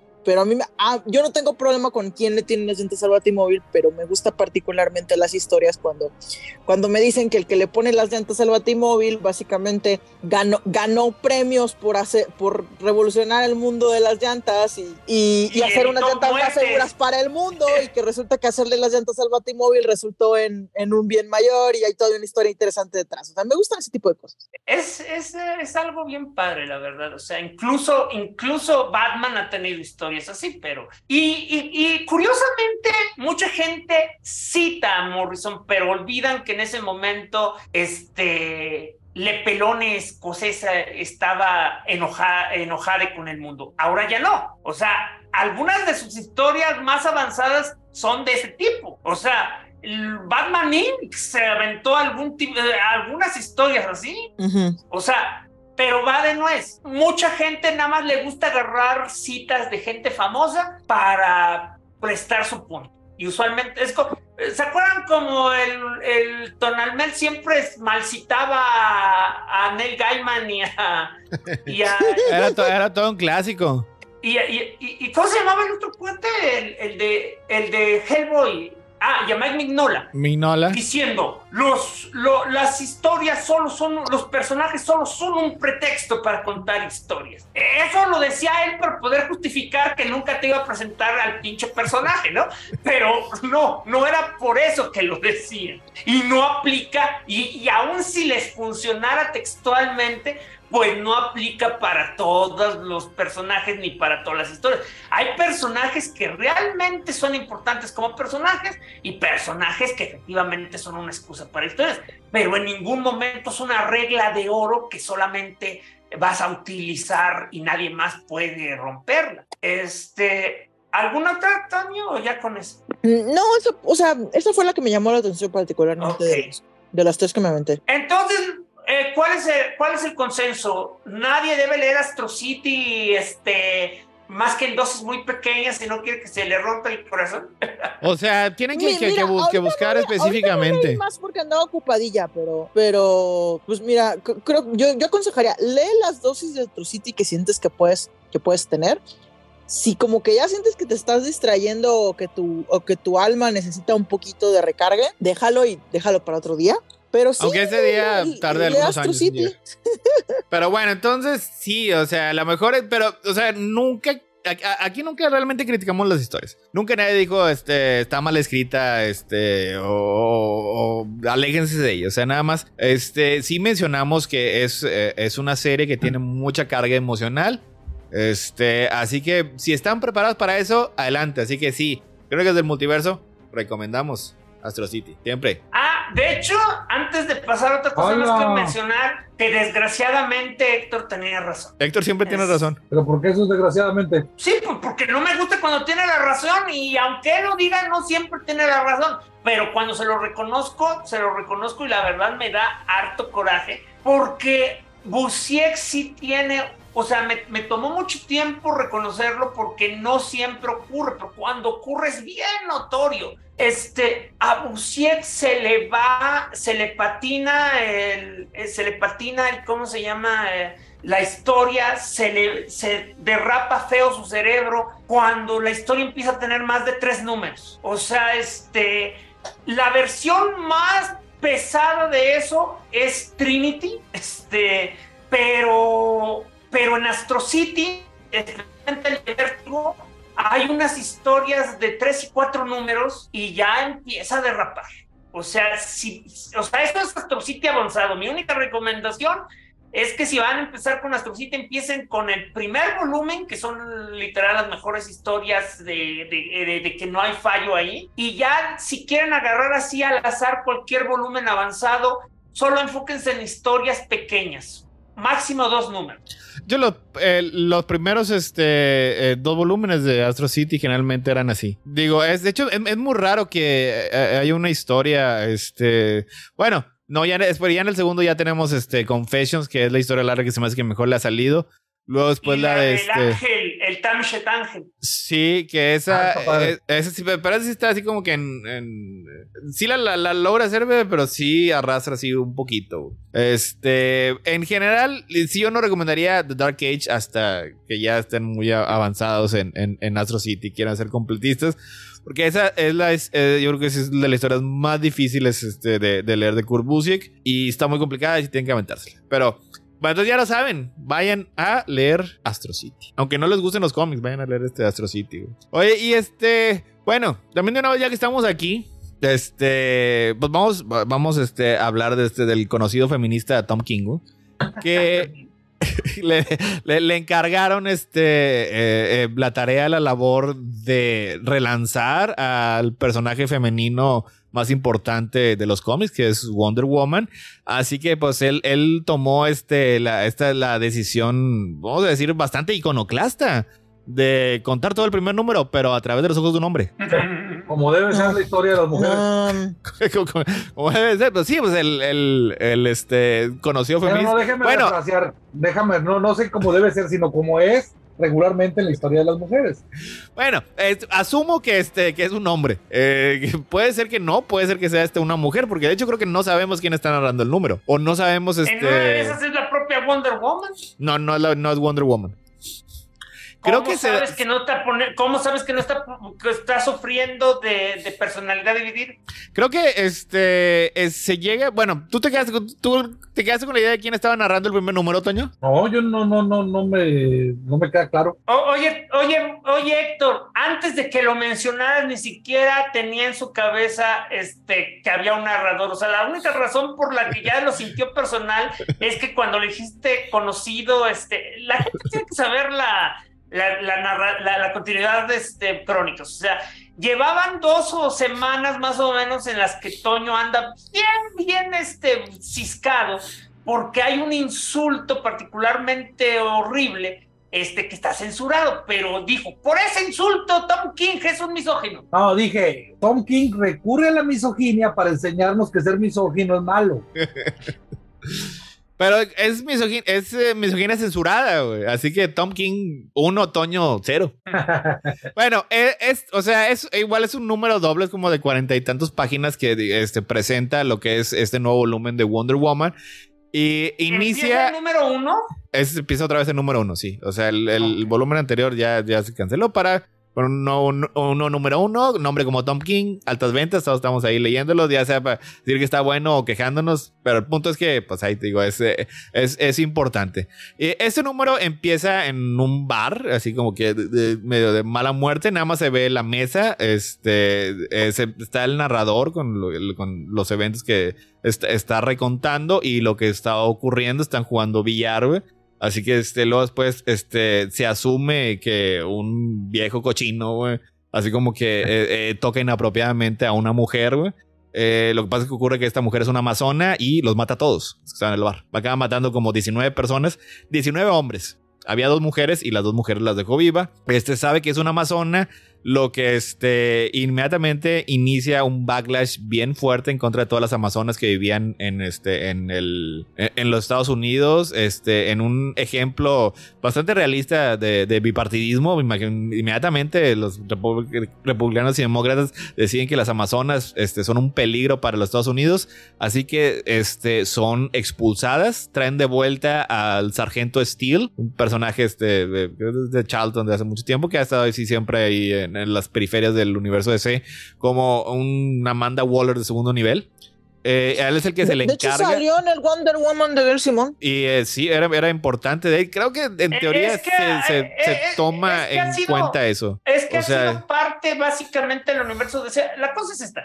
Sasha Steele era un detective, luego lo volvieron un espía y tiene como, más que la Amanda Waller, tiene como 30 o 40 años en que Sarsha Steele es la versión de Nick Fury de DC.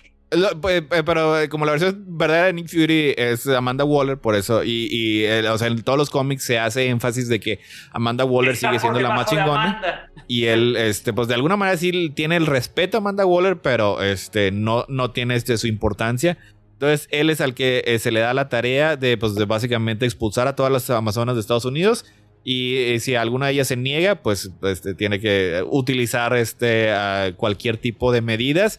Y precisamente por lo que había ocurrido en runs anteriores de, Wonder Woman, en The Guild Simone, Amazon's Attack y todo eso, pues resulta que el señor tiene este un poco de eh, misoginia masónica eh, bien establecida. Así que si alguna de las amazonas pues se llega a, este, a, rehusar a dejar básicamente a su familia, él con toda la ñacañaquedad del mundo, pues sí, con extremo prejuicio de ser necesario, llega un momento que es, el que se enfrentan este, con, con, Diana, con Wonder Woman, que es cuando le dice ese insulto que, pues, que está censurado y después este, eh, Diana le dice que no le vuelva a decir así, que la pone de mal humor y le pone una chinga y, este, y pues básicamente derrota ahí todo el escuadrón de soldados que tenía, este, y pues se enoja mucho Sergeant Steel, o sea, no, pues si primero, está, primero, estabas, estaba, rehusando a salir del Estados Unidos, estabas rompiendo una ley, luego después nos partiste en la madre, ya rompiste un chingo de leyes más, güey. Y luego después, al final, este, eh, es cuando ya llega la narración de que todo esto está siendo manipulado por un grupo este misterioso llamado el soberano que había estado desde la fundación de los Estados Unidos, que los dejó así como que tener su democracia, pero seguía siendo este, monarquista y tenía un gran poder, ya que en la persona principal, o sea, es una monarquía hereditaria, tiene en su poder el lazo de las mentiras que es como el lazo de la verdad, pero de mentiras. O sea, es, como, lo, es como lo mismo, pero al revés, güey. Es el lazo que te, cuando te atrapa te hace decir mentiras en lugar de verdades. Lo cual, digo, imagino que debe tener este otro propósito más abstracto porque eso suena como algo bien inútil la madre, güey. Sí. o, sea, para me, digan mentiras, pues es nada más ser humano. Las Amazonas están en, México.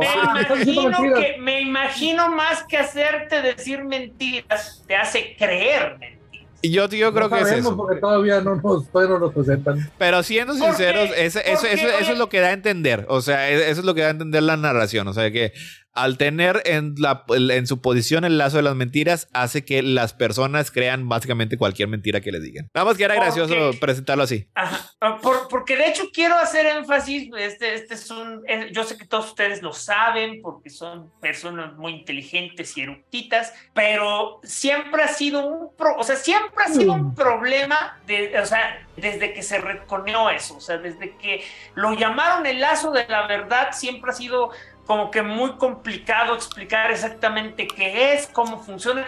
Antes nunca fue, o sea, originalmente el, la era de oro no era un detector de mentiras, era un pinche lazo que te obligaba a hacer lo que la persona con la que te amarraba te ordenara. Sí, pero eso, es, una de las tantas cosas que te ordenaba era decir la verdad. O sea, pero literal era, ahora que estás amarrado eres mi esclavo sexual, porque mi creador es un es una persona, digamos que medio creepy.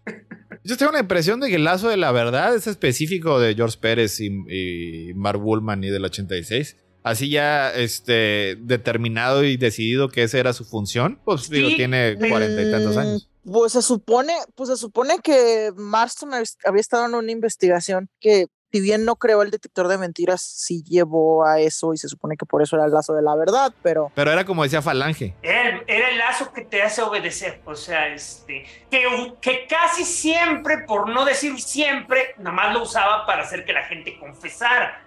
Pero literal era eso, era, te amarré y si quiero te ordeno que te tires a un puente y te tires a un puente, o sea. Bueno, este yo sé que sí, lo leyó Toño y dime, este, ¿qué tanto te, si te gustó mucho y por qué te hace sentir sucio? me gusta porque me gusta cómo narra Tom King. O sea, yo sé que tenemos nuestros issues, ¿verdad? Y seguramente vamos a tener que esperar unos cuantos números para determinar si va a ser. Para entenderle.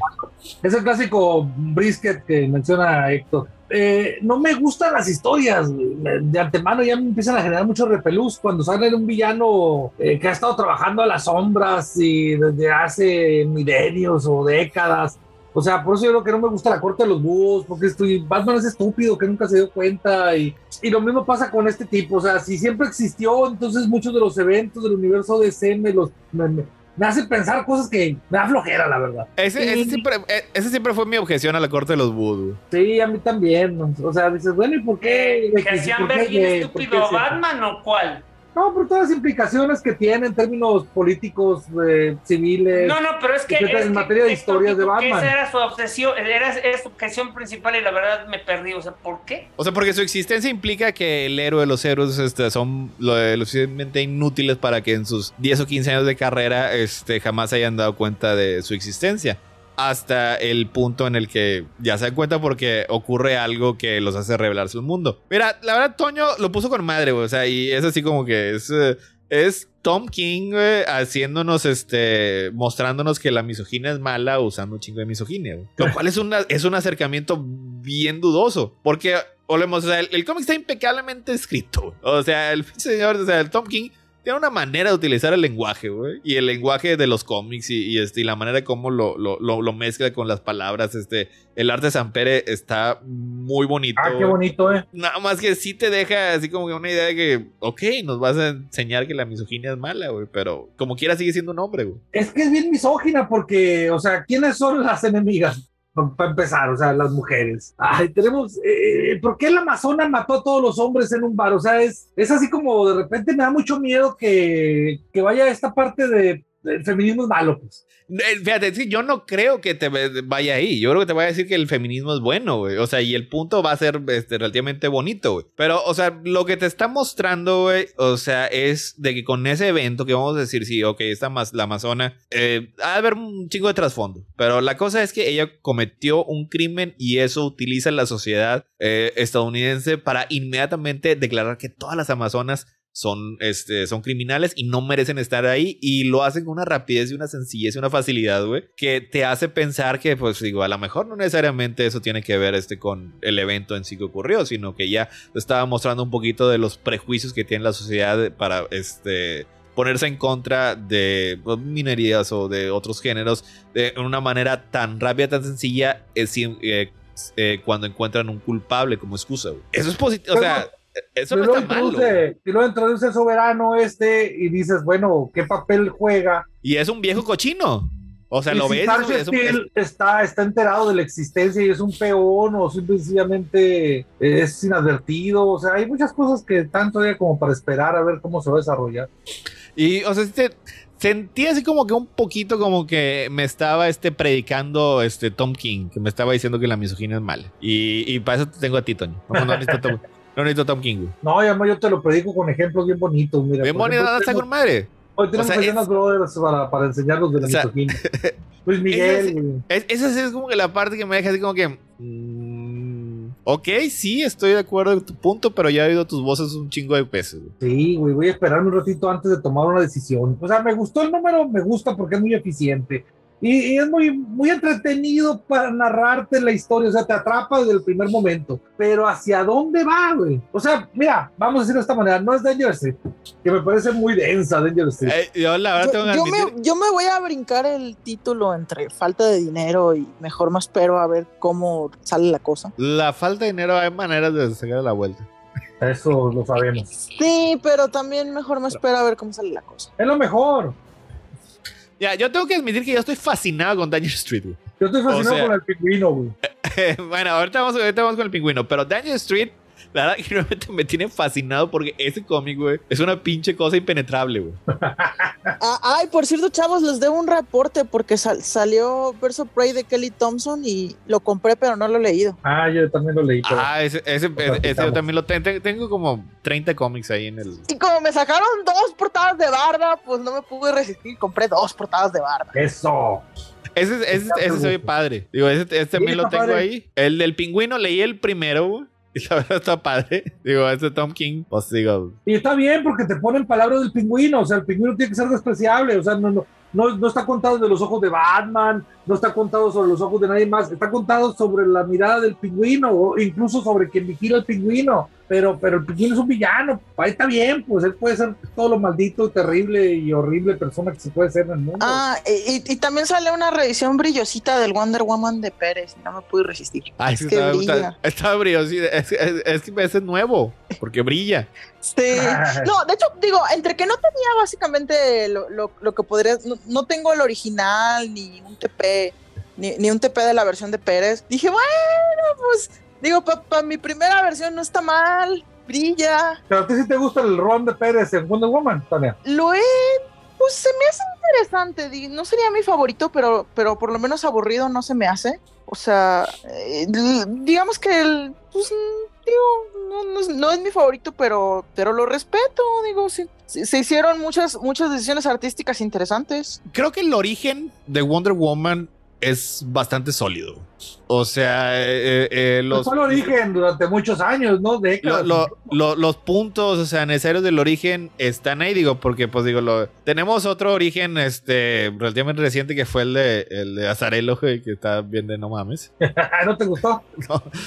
Eh, Es, es- es como lo de Tom King como al 100, o sea, las historias no están malas en sí, pero para Wonder Woman no quedaban. A mí me Y luego gustó cuando el, el inicio y luego como que poco a poco fue degenerando en algo muy raro y al final ya dije, nada, esa chingada. Y luego después tenemos el de A, a mí de- no, a mí no me gustó esto de hacer la hija de Zeus. Nada, no. Todavía hasta la no, fecha es, es ¿no?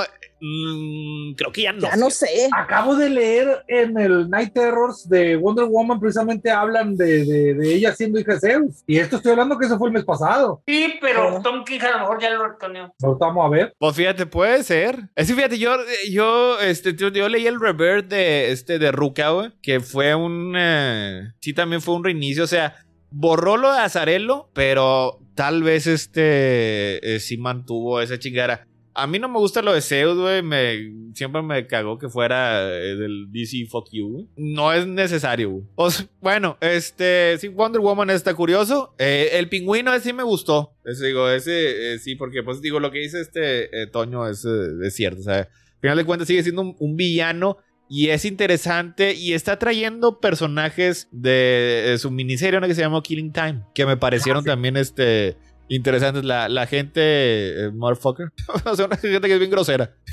sea, que- No sé cómo se O- llama. otro, que, tampoco. otro que también compré y tengo que leer, salió Harley Quinn negro y rojo. Ah, sí. Como es, digamos que, no, no sé si se acuerdan de los clásicos números de, de Batman blanco y negro. Ah, bueno, también salió una segunda parte y no me acuerdo si hay una tercera y pues ahora salió, salió algo de Harley Quinn porque pues ya ven que el personaje pega. Esos son Pero importantes. pues, o sea, como, como- Eh, Es que es, es, es por los importantes, o sea, porque el clásico es Batman blanco y negro. Luego pues también tuvimos este Superman azul y rojo. Wonder Eh, Woman, Wonder Wonder- Woman dorado y, y negro. y blanco. Ah, No, era, era dorado y negro. Y, y luego ya pues también hasta este eh, Marvel se los eh, pistachó. Porque también tu- tuvimos un, eh, un- para su Star Wars, tuvimos un Darth Vader negro y rojo.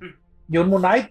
Están buenos, digo, es- es- digo, son historias cortas y, rojo y y, eso negro. tien- tien- tienden o a ser sea, la, obviamente la- la ventaja de las historias cortas, la ventaja de las historias cortas es que pues es muy amigable para entrar. La desventaja es que puede ser que, que ese día los escritores no se levantaron de buenas. Eh, Pero como es este, como este tiene una eh, historia de Gail Simón, la verdad sí se me antojó mucho. Es que de hecho específicamente el espíritu de todas esas antologías es que suelen ser autores que no, que no tienen usualmente contacto con el personaje, o sea, no tienen historia con el personaje. Eh, de hecho, Blanco y Negro traía gente que... Sí, tra- traía el mangaka de Akira para empezar. Neil Gaiman, este, Frank Miller, eh, Gaiman, cosas- hizo suficientes historias de Batman para poder juntar un hardcover, ¿eh? Sí, pero en ese momento no tenía... Es una, pero esa es la eh, cosa. es que es, es una combinación, o sea, porque eh, también eh, el- los generalmente las anclas de esos este, de esos de esos tipos de números güey, es precisamente el regreso de un autor conocido por el personaje. Y mira, en- Sí. generalmente en todas las, en todo este tipo de antologías Entonces, en esa historia está Paulini y Bruce Timm. Sería De hecho, Batman Blanco y Negro tiene una historia, tiene una historia de Bruce Timm. Sí. Sí, pero yo decía la de la de Harley Deja ver los créditos. debería Dame tener un segundo y ve- te veo los créditos. debería de tener una de los dos, o sea, o sea, una de, de alguno de ellos dos. Si bien a tal vez no de los dos no les alcanzó el tiempo, lo que sea, pero generalmente, o sea, debería de tener una de esas. Y en todas esas antologías, sí, al menos hay una historia que resulta sorprendentemente buena. El resto quedan siendo así como que medio me. Y, A y ver, hay la, uno la dos terribles. primera, la primera es de Gail Simón. Ay, güey, este es el número 3, o sea, va a ser un tomo completo. Pero bueno, el número que compré, primero Gail Simón. El- el- la segunda historia de este, Chris Condon. Luego, veamos. Eh, Aditya Vi- Vidikar, Juniva. Ahí se trabaja mucho con, con este Tinian. Ah, mira. Y sí, nomás son, nomás son tres historias. Pero. No te puedo decir que sea particularmente memorable. En-. En, en el trade paperback, es- o bueno, el hardcover o, o en la que los colecciona, sí tiene una historia de Paul Dean. Yo por- Sí, pero, pero o sea, es que es de las dos. Por ejemplo, lo ahí, curiosamente, este, eh, digo, en, en la sinopsis, este, viene eh, resaltado a Paul Dini y David Mandel, que es el co-creador de Beep. No, pues sí. Simón ha trabajado con Harley Quinn, pero pocas veces, porque ya ven que la especialidad de Gail Simón es, es, es personajes que la gente ahorita no está usando. Pero llegó a usar a Harley Quinn cuando usó a los seis secretos y les faltaba un miembro. Temporalmente tuvieron tuvieron de miembro de los seis secretos a Harley, Quinn, pero nomás duró ese, esa corrida de números y, y Harley Quinn decidió regresarse a una fuente de trabajo más segura. Más Eh, estable. sí, más estable. Oye, este. Otro cómic que también que, que- que sé que le está gustando mucho a Toño porque lo he hecho muchas porras es el de Flecha Verde, güey. Ah, ese está con madre, súper recomendado, chingoncísimo. Ese pues también es de, de otro consentido, creo que de multiverso. pues, bueno, no por bote, pero bote ahorita está en otros lados. Hotelani. Porque se fue de sabático. Yo, ese, ese es de Josh Williamson. Sí. Fíjate, Williamson. Ese se, me- se me hace un poquito confuso, güey, porque yo nunca he seguido mucho la historia de, de Green Arrow. Yo tampoco y lo que he leído, yo he leído muy poco de Green Arrow, pero sí lo he leído, sí me gusta. Pero el cómic por sí mismo está complejo porque primero tienes que después de los eventos de, de Dark Crisis, eh, todos fueron regresados a, a su corriente temporal, a su lugar de, de- a su mundo, a su tierra, menos Green Arrow que quedó perdido en el tiempo. Y por alguna razón, al principio en, la- en el primer número te revelan que una de las cosas que no puede hacer Oliver es volverse a encontrar con su familia, porque aquí todo cuenta como es muy al estilo de Williamson, todo está en continuidad, todo está ahí. Ahí está tu conde vértigo, está tu cacofonía, está tu eh, Cheshire, está la hija de, de- de Roy y Cheshire, está... Y, en, y en- en el último número es Parallax con 100% en continuidad, hora cero. Eh, Este. Noche final, 100%, o sea, todo, güey. Fíjate, es que, por ejemplo, eh, ahí. eh, No, lo que me incluso decía- te puedo decir que tiene un poquito de. No, no, no es muy claro, ¿verdad? Pero O, o tiene sea, un poquito pero, hasta ver, de, de, de Batman Down Pero, pero, pero, a ver, o sea, Gre- Green Arrow entonces está siguiendo las reglas de Marty McFly. O sea, no puede contactar a nadie con riesgo de alterar el pasado. No, no, no es eso. Es, es de hecho que no puede eh, volver porque su yo del futuro, que es un Green Arrow, así como el de Dark Knight Returns, este, dice que si se vuelve a topar con su familia, ellos y su familia van a destruir a Star City. Y en el último número, este número se quedó ya cuando estaba frente a frente con su este, versión del futuro, güey. Ahora, te me hace bien padre. Te voy a decir que es lo que a mí me super mega mama, así, o sea, me lo das así, inyectámelo en las venas. aquí. A ver, a ver qué. es el rollo este de que, de que todo está en continuidad, pero todos son una familia. O sea, esta, ay, se me olvidó, Lian, la hija de, la, la hija de, de, de Arsenal, le dice abuelo, es- o sea, es su abuelo. No, no, Pues- andan con, con, con cosas raras, de relaciones extrañas. Es su abuelo, para fines prácticos es su abuelo. Pues es que técnicamente no eso sé, es cierto. Es que, espérate, es que no sé si sabías, pero este Roy Harper es su hijo biológico. Ah, ya dijeron que era su hijo biológico, ¿no? Yo me Tiene muchos que- años que Ah, se no. sabe que se sabe que el señor este que el, que el- que el señor ay, ¿cuál es el nombre de Green Arrow? Que el señor Queen. Queen. que el señor Queen era un pito loco, o sea, y andaba con todos, o sea, toda mujer que anduvo con Queen que de, de repente tiene un hijo que tiene alguna relación con Green Arrow es su hijo biológico. Porque lo que sí sabía era de Connor. Connor, que también aparece en estos cómics, pues sí sabía que era su hijo biológico, pero no sabía que ya habían revelado De, de hecho, de hecho, la Rowett, hijo biológica, hija biológica, la, la, la flechita roja, hija biológica, o sea, e- ese es peor que Batman, o sea, porque Batman adopta huérfanos, este los hace. Él hace huérfanos. Eh, a, sí es hija de él. Me- que- me- no, no, no, O sea, Sissy Jones sí es hija de él. no me lo tomes 100%, ya ves que hubo un momento en que estaban obsesionados con eso y decían que no, que solo era de su mamá la loca, pero creo que sí, creo que algún autor dijo que sí. A ver, voy a ver bien. No, no, pero te que estás confundido porque ya chequé, no, y Roy Harper no es hijo de Oliver Queen. Sí, se me hizo muy raro. Seguro. Sí. Seguro, Y- o sea, y- no, no, sí. no, no había una, no había una historia que habían dicho que, que era un amorío precisamente. No, el, el único, o sea, realmente el, el- pues, bueno, Ok. creo que sí ha tenido este otros, pero el, el que sí es hijo es Connor, que había sido eliminado de la continuidad y luego pues fue reinsertado en la continuidad y luego pues anda por ahí, güey. Y, Sí, se lo este, encuentra Damien en la isla de Lázaro y entonces hace Y lo- amigo de Damien, por cierto, Damien Wayne. Y luego, y luego pues está, está- está- está en el futuro con la Legión de Superhéroes, güey. Ya no sé cuál es el estatus de la Legión de Superhéroes. Ni yo, nadie sabe, la Legión de Superhéroes es la cosa, ahora sí que si los X-Men nos parece inexpugnable, la Legión de Superhéroes es tri- tres veces eso, güey. O sea, de nadie sabe de qué pasó. a Wikipedia, Rowett Sissy Jones no es hija de Green, no es hija de Green Arrow, es básicamente hija del, bueno, eh, eh, eh, es hija de un reportero que básicamente eh, era el único que consideraba a la Rowett anterior una estrella, se casaron, el fulano básicamente se murió de envenenamiento por mercurio y, y co- co- y el dinero del seguro prácticamente fue lo que, lo, lo- lo que usó la mamá para, para convertirla en superhéroe. Le pagó clases de todo. O sea, el, el único hijo, este, eh, digo, es el- es, es, es Connor y creo que no sé si todavía está en continuidad el Eh, otro que tuvo ahí tuvo, cuando... eh, cuando Shadow lo violó. Es, ese, no sé, ese no estoy súper seguro que continúe en continuidad. Porque así digo, los borren y todo, pero, o sea, este, eh, Connor sí, pero Roy, Roy es su, este, es, es- es su hijo adoptivo. Por eso, este, Liam le dice abuelo. Es el abuelo. Lo que no sé es de si le dice, si le dice abuela a Canario. No, Ahí está. Nomás le dice a Oliver, pero también a su favor, porque déjame decirte algo, o sea, ¿de dónde salió Liam? Andaba perdida en Gotham y sale de los de las historias de Rambi. Esa, es la, esa es la parte que, que, me confundió porque yo sabía que Liam estaba muerta, güey. Y luego después regresó, pero regresó en otro cómic, güey. Y luego después también andaba. y luego después andaba, pero había salido, creo que había, ya había salido en otro cómic de Joshua Williamson. Y luego pues salió en, Detective Comics, güey. Pero ese nada más lo está leyendo Toño y todo el universo. Así que nadie sabía que había salido ahí más que Toño, güey. De hecho, y cuando yo vi, dije, ah, no mames, se llama igual, se viste igual. Y le dice papá. De, acuerdo a Wikipedia, después del reboot del 2011, básicamente Shadow era una examante del papá de Green Arrow, no de Green Arrow, y mamá de una media hermana de Green Arrow. Ok.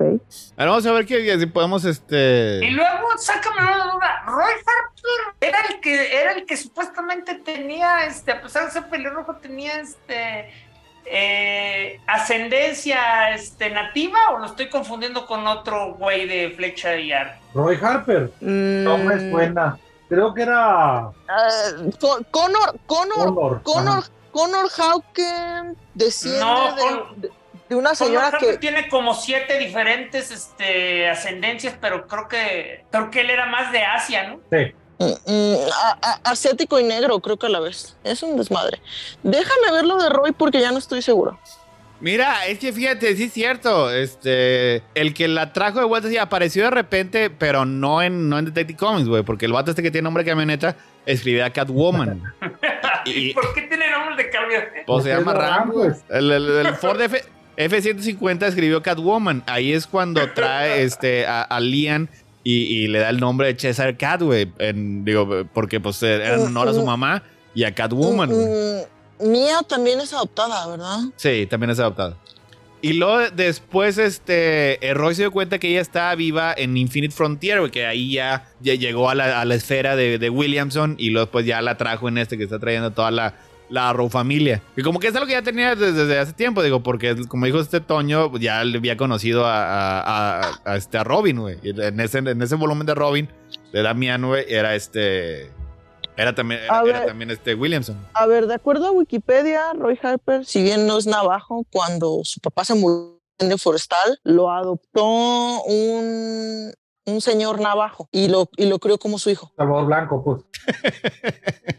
pues más bien, pues más, no, ahí más bien aplica, eh, te entrena a alguien es el noble salvaje. Ah, bueno, ahí está, noble salvaje. O, o este, o, eh, o Magical Indian también funcionaría. No, y es que además, y es que además, este, bellezas de, de, de, de se llamaba Brave Arrow, así que le enseñó a usar el arco y la fecha. Brave Bow. Era Brave Bow. Brave Bow. Era, era, la otra. Pues no sé, que una idea un carajo por Speedy, güey. Pues pasemos a, otros personajes. Pero eso, me pero te lo juro. O sea, te lo juro que en algún lado, alguna vez leí. Bonito que, que, que, que, era hijo suyo, o sea, de esas de me posté con tu mamá y después mágicamente se murió tu padre y luego te encontré. Fuiste Fuiste Mira, te vas a fusionar ahí con.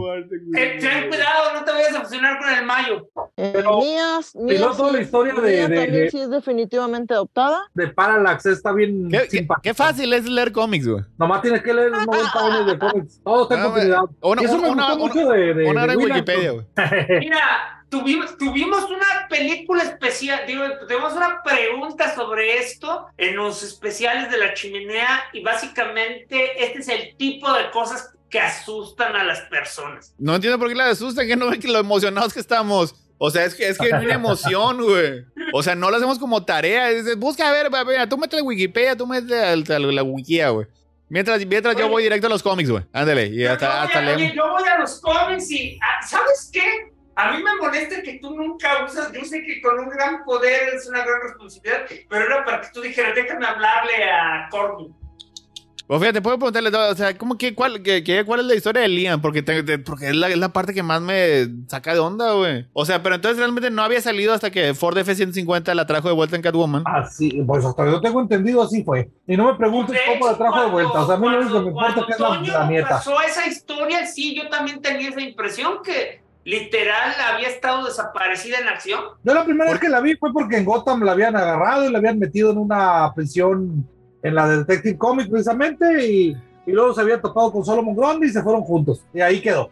Pero como Rambi está contando una historia en 800 números, pues apenas llevamos 50. Pues. Pues no sé si va a algún lado o simplemente lo usó nomás de pretexto. Mira, yo sé que eso te encanta, Toño. Así que si quieres desvivirte de, de, emoción, güey, adelante. Ya que de, de, de, de, Arrow. ¿De Green Arrow? No, no, de, Detective Comics, de Rambi. Ah, de Rambi. Pues es que estuvo en Yatus porque entró el, el, asunto este de Night Terrors y durante dos meses no salieron cómics. Ah, yo, yo creí que me ibas a decir que había entrado lo de la guerra de Catwoman y... No, eso está contando en Batman. Este, Detective Comics es su propio mundo y pues como les dije, quién sabe dónde vaya a parar eso porque ya van, porque ya, lo he dicho, ya lo hemos dicho muchas veces, o sea, es una historia tan larga que ni siquiera sabes hacia dónde van y cuál es el objetivo. Y acabo de ver los solicitudes de diciembre, como les dije, y todavía sigue el vato en ese ahí. En el próximo, en diciembre, vamos a ver más. No, ya. Oye, antes de cualquier cosa, nada más quiero mencionar, quiero saber algo. Y lo pregunto aquí porque Héctor va a decir: espérate al final del podcast. Y se le olvida a Héctor que al final del podcast tú te vas. O sea, dices, ay, tengo que regresar a mi planeta. Entonces, este, Toño,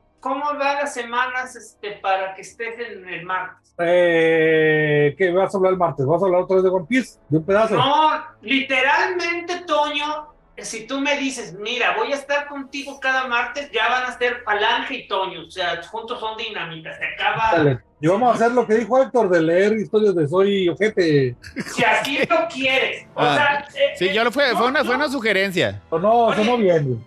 Yo, básica, yo básicamente nada más quiero acabar las, las preguntas que tenemos atrasadas. Este, y ya de ahí, Toño y Falange rumbo al amanecer. Este, y, y, ya, este, bueno, si todavía no me puedes dar fechas, pues ya ni modo, pero es básicamente, o sea, de ti dependen estos podcasts, sin presión. Este, quería mencionar que regresando a lo de las pláticas de la chimenea y los especiales y la pregunta de cómo leer cómics, solo quiero hacer énfasis a nuestra audiencia. Independientemente que efectivamente es bien divertido, no crean que es así de complicado. O sea, nada más llegan, leen el cómic y si no les interesa la historia lo votan. O sea, ir a buscar todo lo demás no es obligatorio, es por hobby. Este, y una cosa que de hecho yo quiero hacer mucho énfasis es que hoy en día los cómics son están tan diversificados que literal si tú avientas así una idea, o sea, si alguien me dice qué cómic me recomiendas, yo le digo qué tema te interesa. O sea, porque hoy en día hay tantos cómics que literal puedes hacer puedes, puedes obtener un cómic nada más basado en tus gustos. Si tú dices, oye, me gustaría ver una historia de ninjas este, que hacen repostería, ahí. Oye, me gustaría ver una historia de superhéroes que nunca usan sus poderes, ahí. Me gustaría una historia que se trata de terror psicológico con aliens, ahí. O sea, y así. Pero, pero por favor nunca se cohiban no crean que los cómics de superhéroes son estas cosas tan densas o que los cómics solo son de superhéroes en primer lugar. Y no sé por qué estoy quedando afónico. sigo haciendo, haciendo research porque es importante, tenemos que descubrir el misterio. ¿Estás buscando lo de Lian? Sí, a ver, vamos a ver, todavía un, un agujero de conejo. ¿Dónde quedaste? Estoy viendo que este, Infinite Frontier Secret Files decía algo al respecto, pero no lo encuentro. Eso hay que dejarlo para después. Pero bueno, entonces, este. ¿Qué otro cómics? ¿Algún, que, ¿Algún otro cómic que quieran mencionar? Ese, bueno, otra, recomendar uno. Bueno, para acabar, ese cómic de Green Arrow sí también está, está recomendable. Está, está, interesante y está bonito ese el aspecto de la familia. Si no eres este obsesivo compulsivo, que tienes que saber exactamente dónde pasa todo y en qué número pasa, güey, puedes ignorarlo y, y, y disfrutas. Y, disfrutas nada más así como que el, el, feeling del cómic. Ya si eres ah, no, yo, no, no, yo, si, si, eres uno, uno obsesivo así, ya te has leído mil cómics y te interesa recordar a tu hora cero, a tu. Esta de, ¿Cómo se llama el de como La noche final. O sea, si, si eres de esos, pues te va a gustar mucho porque pues, está relacionado. Pero si lo ignoras completamente y es tu primer acercamiento a un cómic, la misma historia te está contando lo que necesitas saber sobre esta, sobre este, este, este, este personaje. Y el, y el personaje lo, lo, lo, escribe de una manera muy característica, muy, muy simpática, ¿no? No, no es el largo opresivo comunista. Soy la flecha.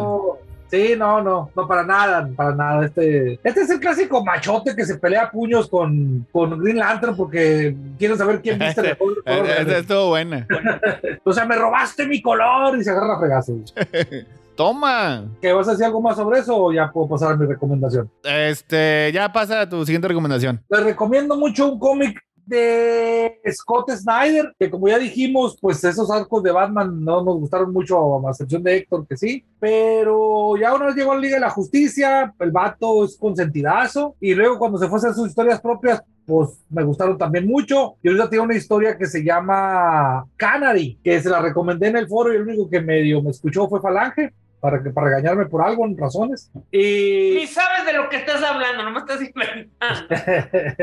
y, y es un western de terror, porque al señor Snyder le encantan las historias de terror. Y pues ya como vimos en algún momento fue un apoderado de, de- de Stephen King, así que tiene sus historias ahí, ahí, ahí padres. Entonces es, es un western sobre una serie de hechos sobrenaturales que ocurren en un pueblo llamado Canary. Y eh, originalmente salió bajo la editorial de es Diamond, de esta compañía que... no, Era Diamond la que, la, la que hacía, distribuía cómics. Sí. Pero Diamond no publica cómics. Entonces, ¿cuál era? ¿Cuál empresa era? Creo que estás pensando en Comixology. Ándale, era Comixology. Y pues hasta el momento quedó inconclusa. No, no sé si tienen planes de publicar lo que va a pasar, pero falta un solo número para que concluya. Y ya tienen prometiéndolo en todo el 2023 de que va a regresar, va a regresar, va a regresar. Y pues hasta la fecha nada. Para to- entienda todavía, la... me, todavía me duele cómo Amazon le dio la torre a, Comixology. O sea, tenía un sistema funcional y le dio la madre. Lo que fue ahí sorprendente es que me parece como que un desperdicio. O sea, ¿por qué asesinas algo que funcionaba bien? Pues, mi- ¿qué no viste? ¿Qué, qué no viste quién mató a Roger Rabbit? ¿Matas a la competencia para obligarlos a hacer tus chingaderas? O sea, me imagino que, me imagino que, mira, ahí te va la, ahí, ahí te va la teoría de la conspiración. Me imagino que Amazon decidió que la única manera de, de que quería que tú vendieras este cómics en línea era a través de su, de su servicio de Kindle. Vio que no funcionaba, pues decidió matarlo para, uno, no hubiera competencia y dos, tampoco se mermaran sus cómics físicos que ellos venden a través de su sistema de librería. Todos ganan, y siempre y cuando todos se llamen Amazon. Mira, es que lo que pasa es que me había quedado con la impresión, ya chequé de, de- de que lo de Lian había pasado en otro cómic, pero no, esto ya lo, lo agarró este eh, Williamson de esa manera. O sea, lo trajo Ford F-150 en Catwoman de la nada. O sea, de repente, este, ahí, ahí trajo, revivió a, la hija de, de, de Speedy sin explicaciones, güey. Y de repente, y apareció en uno que otro cómic, güey. Luego después ya la agarra este eh, Williamson y es ya cuando dice, o sea, este, porque todos pensaban que se había muerto en una explosión, pero dice que no. O sea, mm, eh, eh, realmente la había, este, la había raptado Amanda Waller, güey, por, este, indicaciones del Green Arrow del futuro. Entonces ahí es cuando inició el- la trama esta retroactivamente de que la familia de Green Arrow no puede estar junta, güey. Y entonces ahí, este, Lian estuvo saltando así como que de un, de un periodo a otro y creció, así que estaba, es un poco mayor de lo que debería ser hasta que apareció en el pasado en, en lo de Rambi, güey, en Catwoman, güey. Y luego después ya se puso al corriente en este número de, de Green Arrow que ya se los encontró ya propiamente, güey. Ese, eh, o sea, ese está parchando continuidad al señor, güey. No, es que es lo que platicábamos hace tiempo y no sé si recuerdan, pero regularmente cuando hablamos de estas historias de Grant Morrison, de estas historias de las crisis, pues regularmente ocurrieron y ya no se vuelven a retomar o al Porque menos...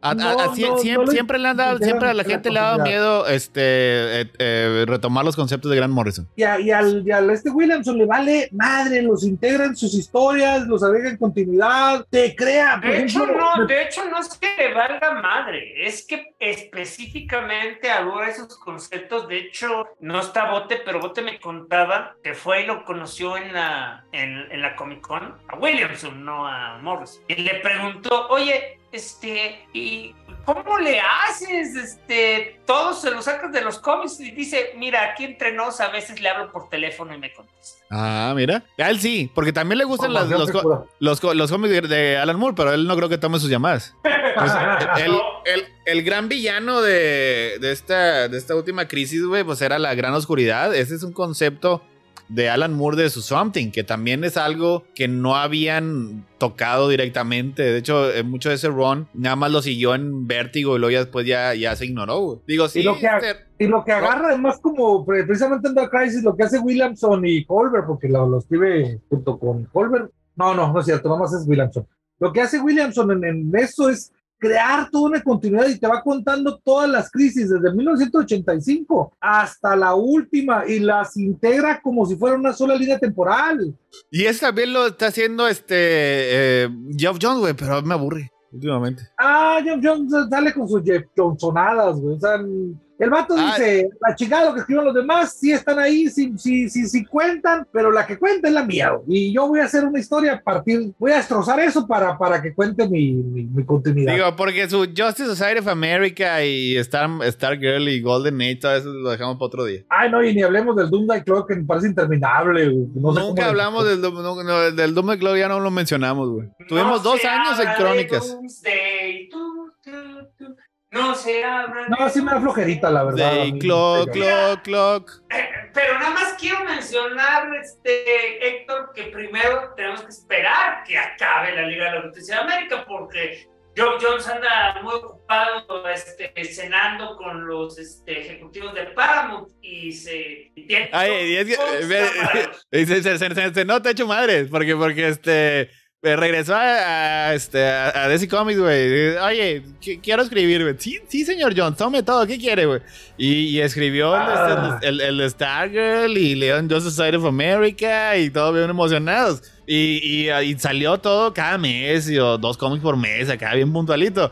Pero luego después ya empiezan a salir, no, este mes no salió Justice Society, güey, se atrasó, güey. Es cuando dices, este güey ya no, está- ya no está escribiendo cómics. Ya otra vez, ya otra vez, ya otra vez ahí anda de, de, de tilingo lingo. No, a mí que me- cuando me sacó de onda es cuando le dicen, oye, ¿qué, ¿qué quieres escribir? Quiero el Batman ese que está escribiendo Williamson. Y lo agarra para convertirlo en... Ya Williamson lo había hecho evolucionar, lo había convertido en un personaje creíble. Ni Tom King, mira, la verdad lo había logrado desarrollar bien. Ya ni hablemos de Joe Jones, pero con, con Williamson se había convertido en un buen personaje y alguien con quien te pudieras identificar, no las cosas monstruosas que hacían al ron de King.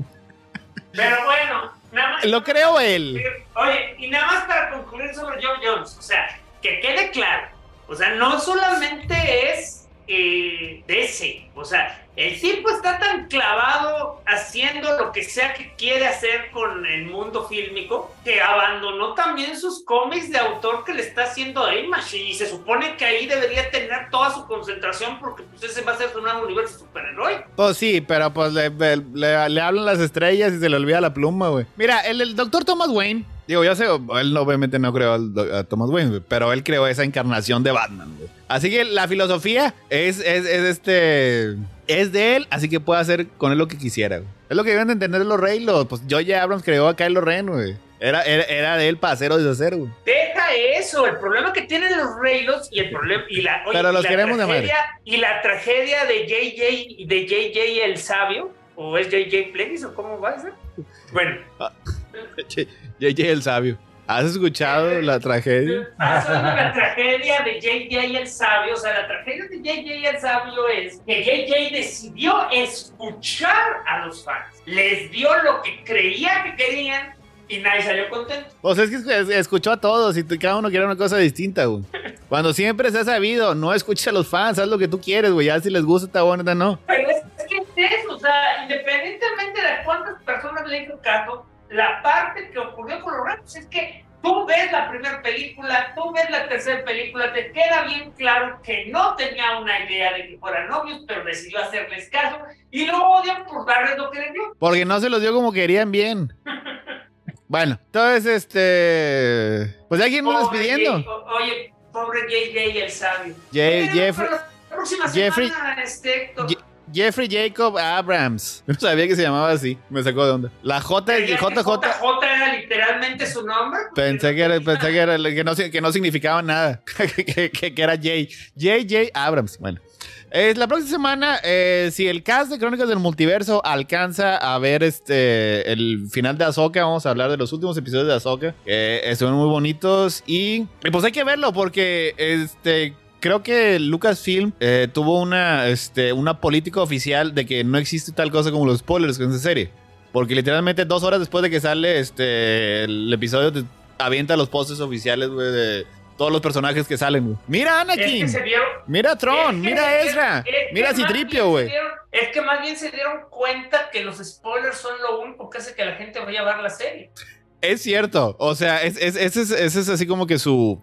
Eh, eh, su racionalización. O sea, no sé qué también le esté yendo en, los ratings, pero el punto es que, o sea, luego sale el episodio y luego lo sacan el, póster. Para decir, mira, es Anakin Skywalker, regresa Hayden Christensen. Mira, aquí está tu Elon Musk azul, como siempre lo habías querido, güey. Así que si lo logramos, este. eh, ver, vamos a hablar de Ahsoka. Si no, van a ser tres horas de jazz improvisionado. Y, este, digo, este, improvisado. O sea, Classic Chronicles. Tu, tu, tu, tu, tu, pero con instrumentos y todo. Y Este. este, o- oye, y el martes. vamos El a martes- tener Manzanos. El martes les confirmo este fin de semana. Porque este. Oh, carajo. ok, bo- a ver, Toño, te necesito entonces en la, en- en la banca. O sea, pero ya en, necesito. en, en stand-by. Pero de que va a haber. Pero de que va a haber crónicas el martes y el jueves, eso no lo pueden dudar, güey. Entonces, pues ya des- este, después se viene Loki y este y My Adventures of, eh, with Superman. Todo este, este otoño en Crónicas del Multiverso, no se lo pueden perder, güey. Ya no haces los, este, los promos, ¿verdad? No, pero ya están así en este. En nuestros corazones. En nuestros corazones. Y recuerden nuestro público, los queremos, los, los queremos mucho. Los queremos y los adoramos. Mira, así de grande, así, así de tanto los queremos. Bueno, muchas gracias, este. del Patreon. Recuérdales cada semana el Patreon. ¿Por cuánto, eh, ¿Por cuánto les hablo cada semana y les pregunto cómo están? No me acuerdo cuánto le puse, pero este. Les, les habla este. eh, Falange cada semana para preguntarles cómo está por una hora, güey. Eh, y este. si estamos- me están sugiriendo, güey, que, que ponga un. Este. Un, un- un nivel en el que va Toño a agarrarle el nalga, güey. Pero. Consensuadamente, güey. Consensuadamente, pero Eh, como, como les Estoy dije. seguro que Es- es- sería un desmadre legal. Pero, es, pero déjate lo más leal. Yo les dije que es muy difícil monetizar algo que sea tan libremente, güey. o sea, está, está- está- está difícil. O sea, más libremente de que te hable Falange, güey. Pero bueno, digo, ¿por Pero qué pagar? puede ser un agarrón de nalgas virtual, o se les hace así. O sea, ma- más? Bueno, Yo no me estoy lo- ofreciendo alternativas.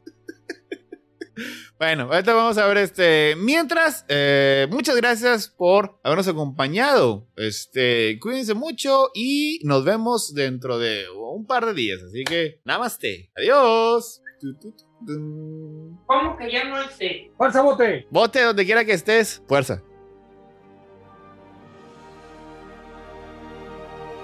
Esto fue otro episodio de Crónicas del Multiverso, el mejor podcast que ha habido en la historia de la humanidad.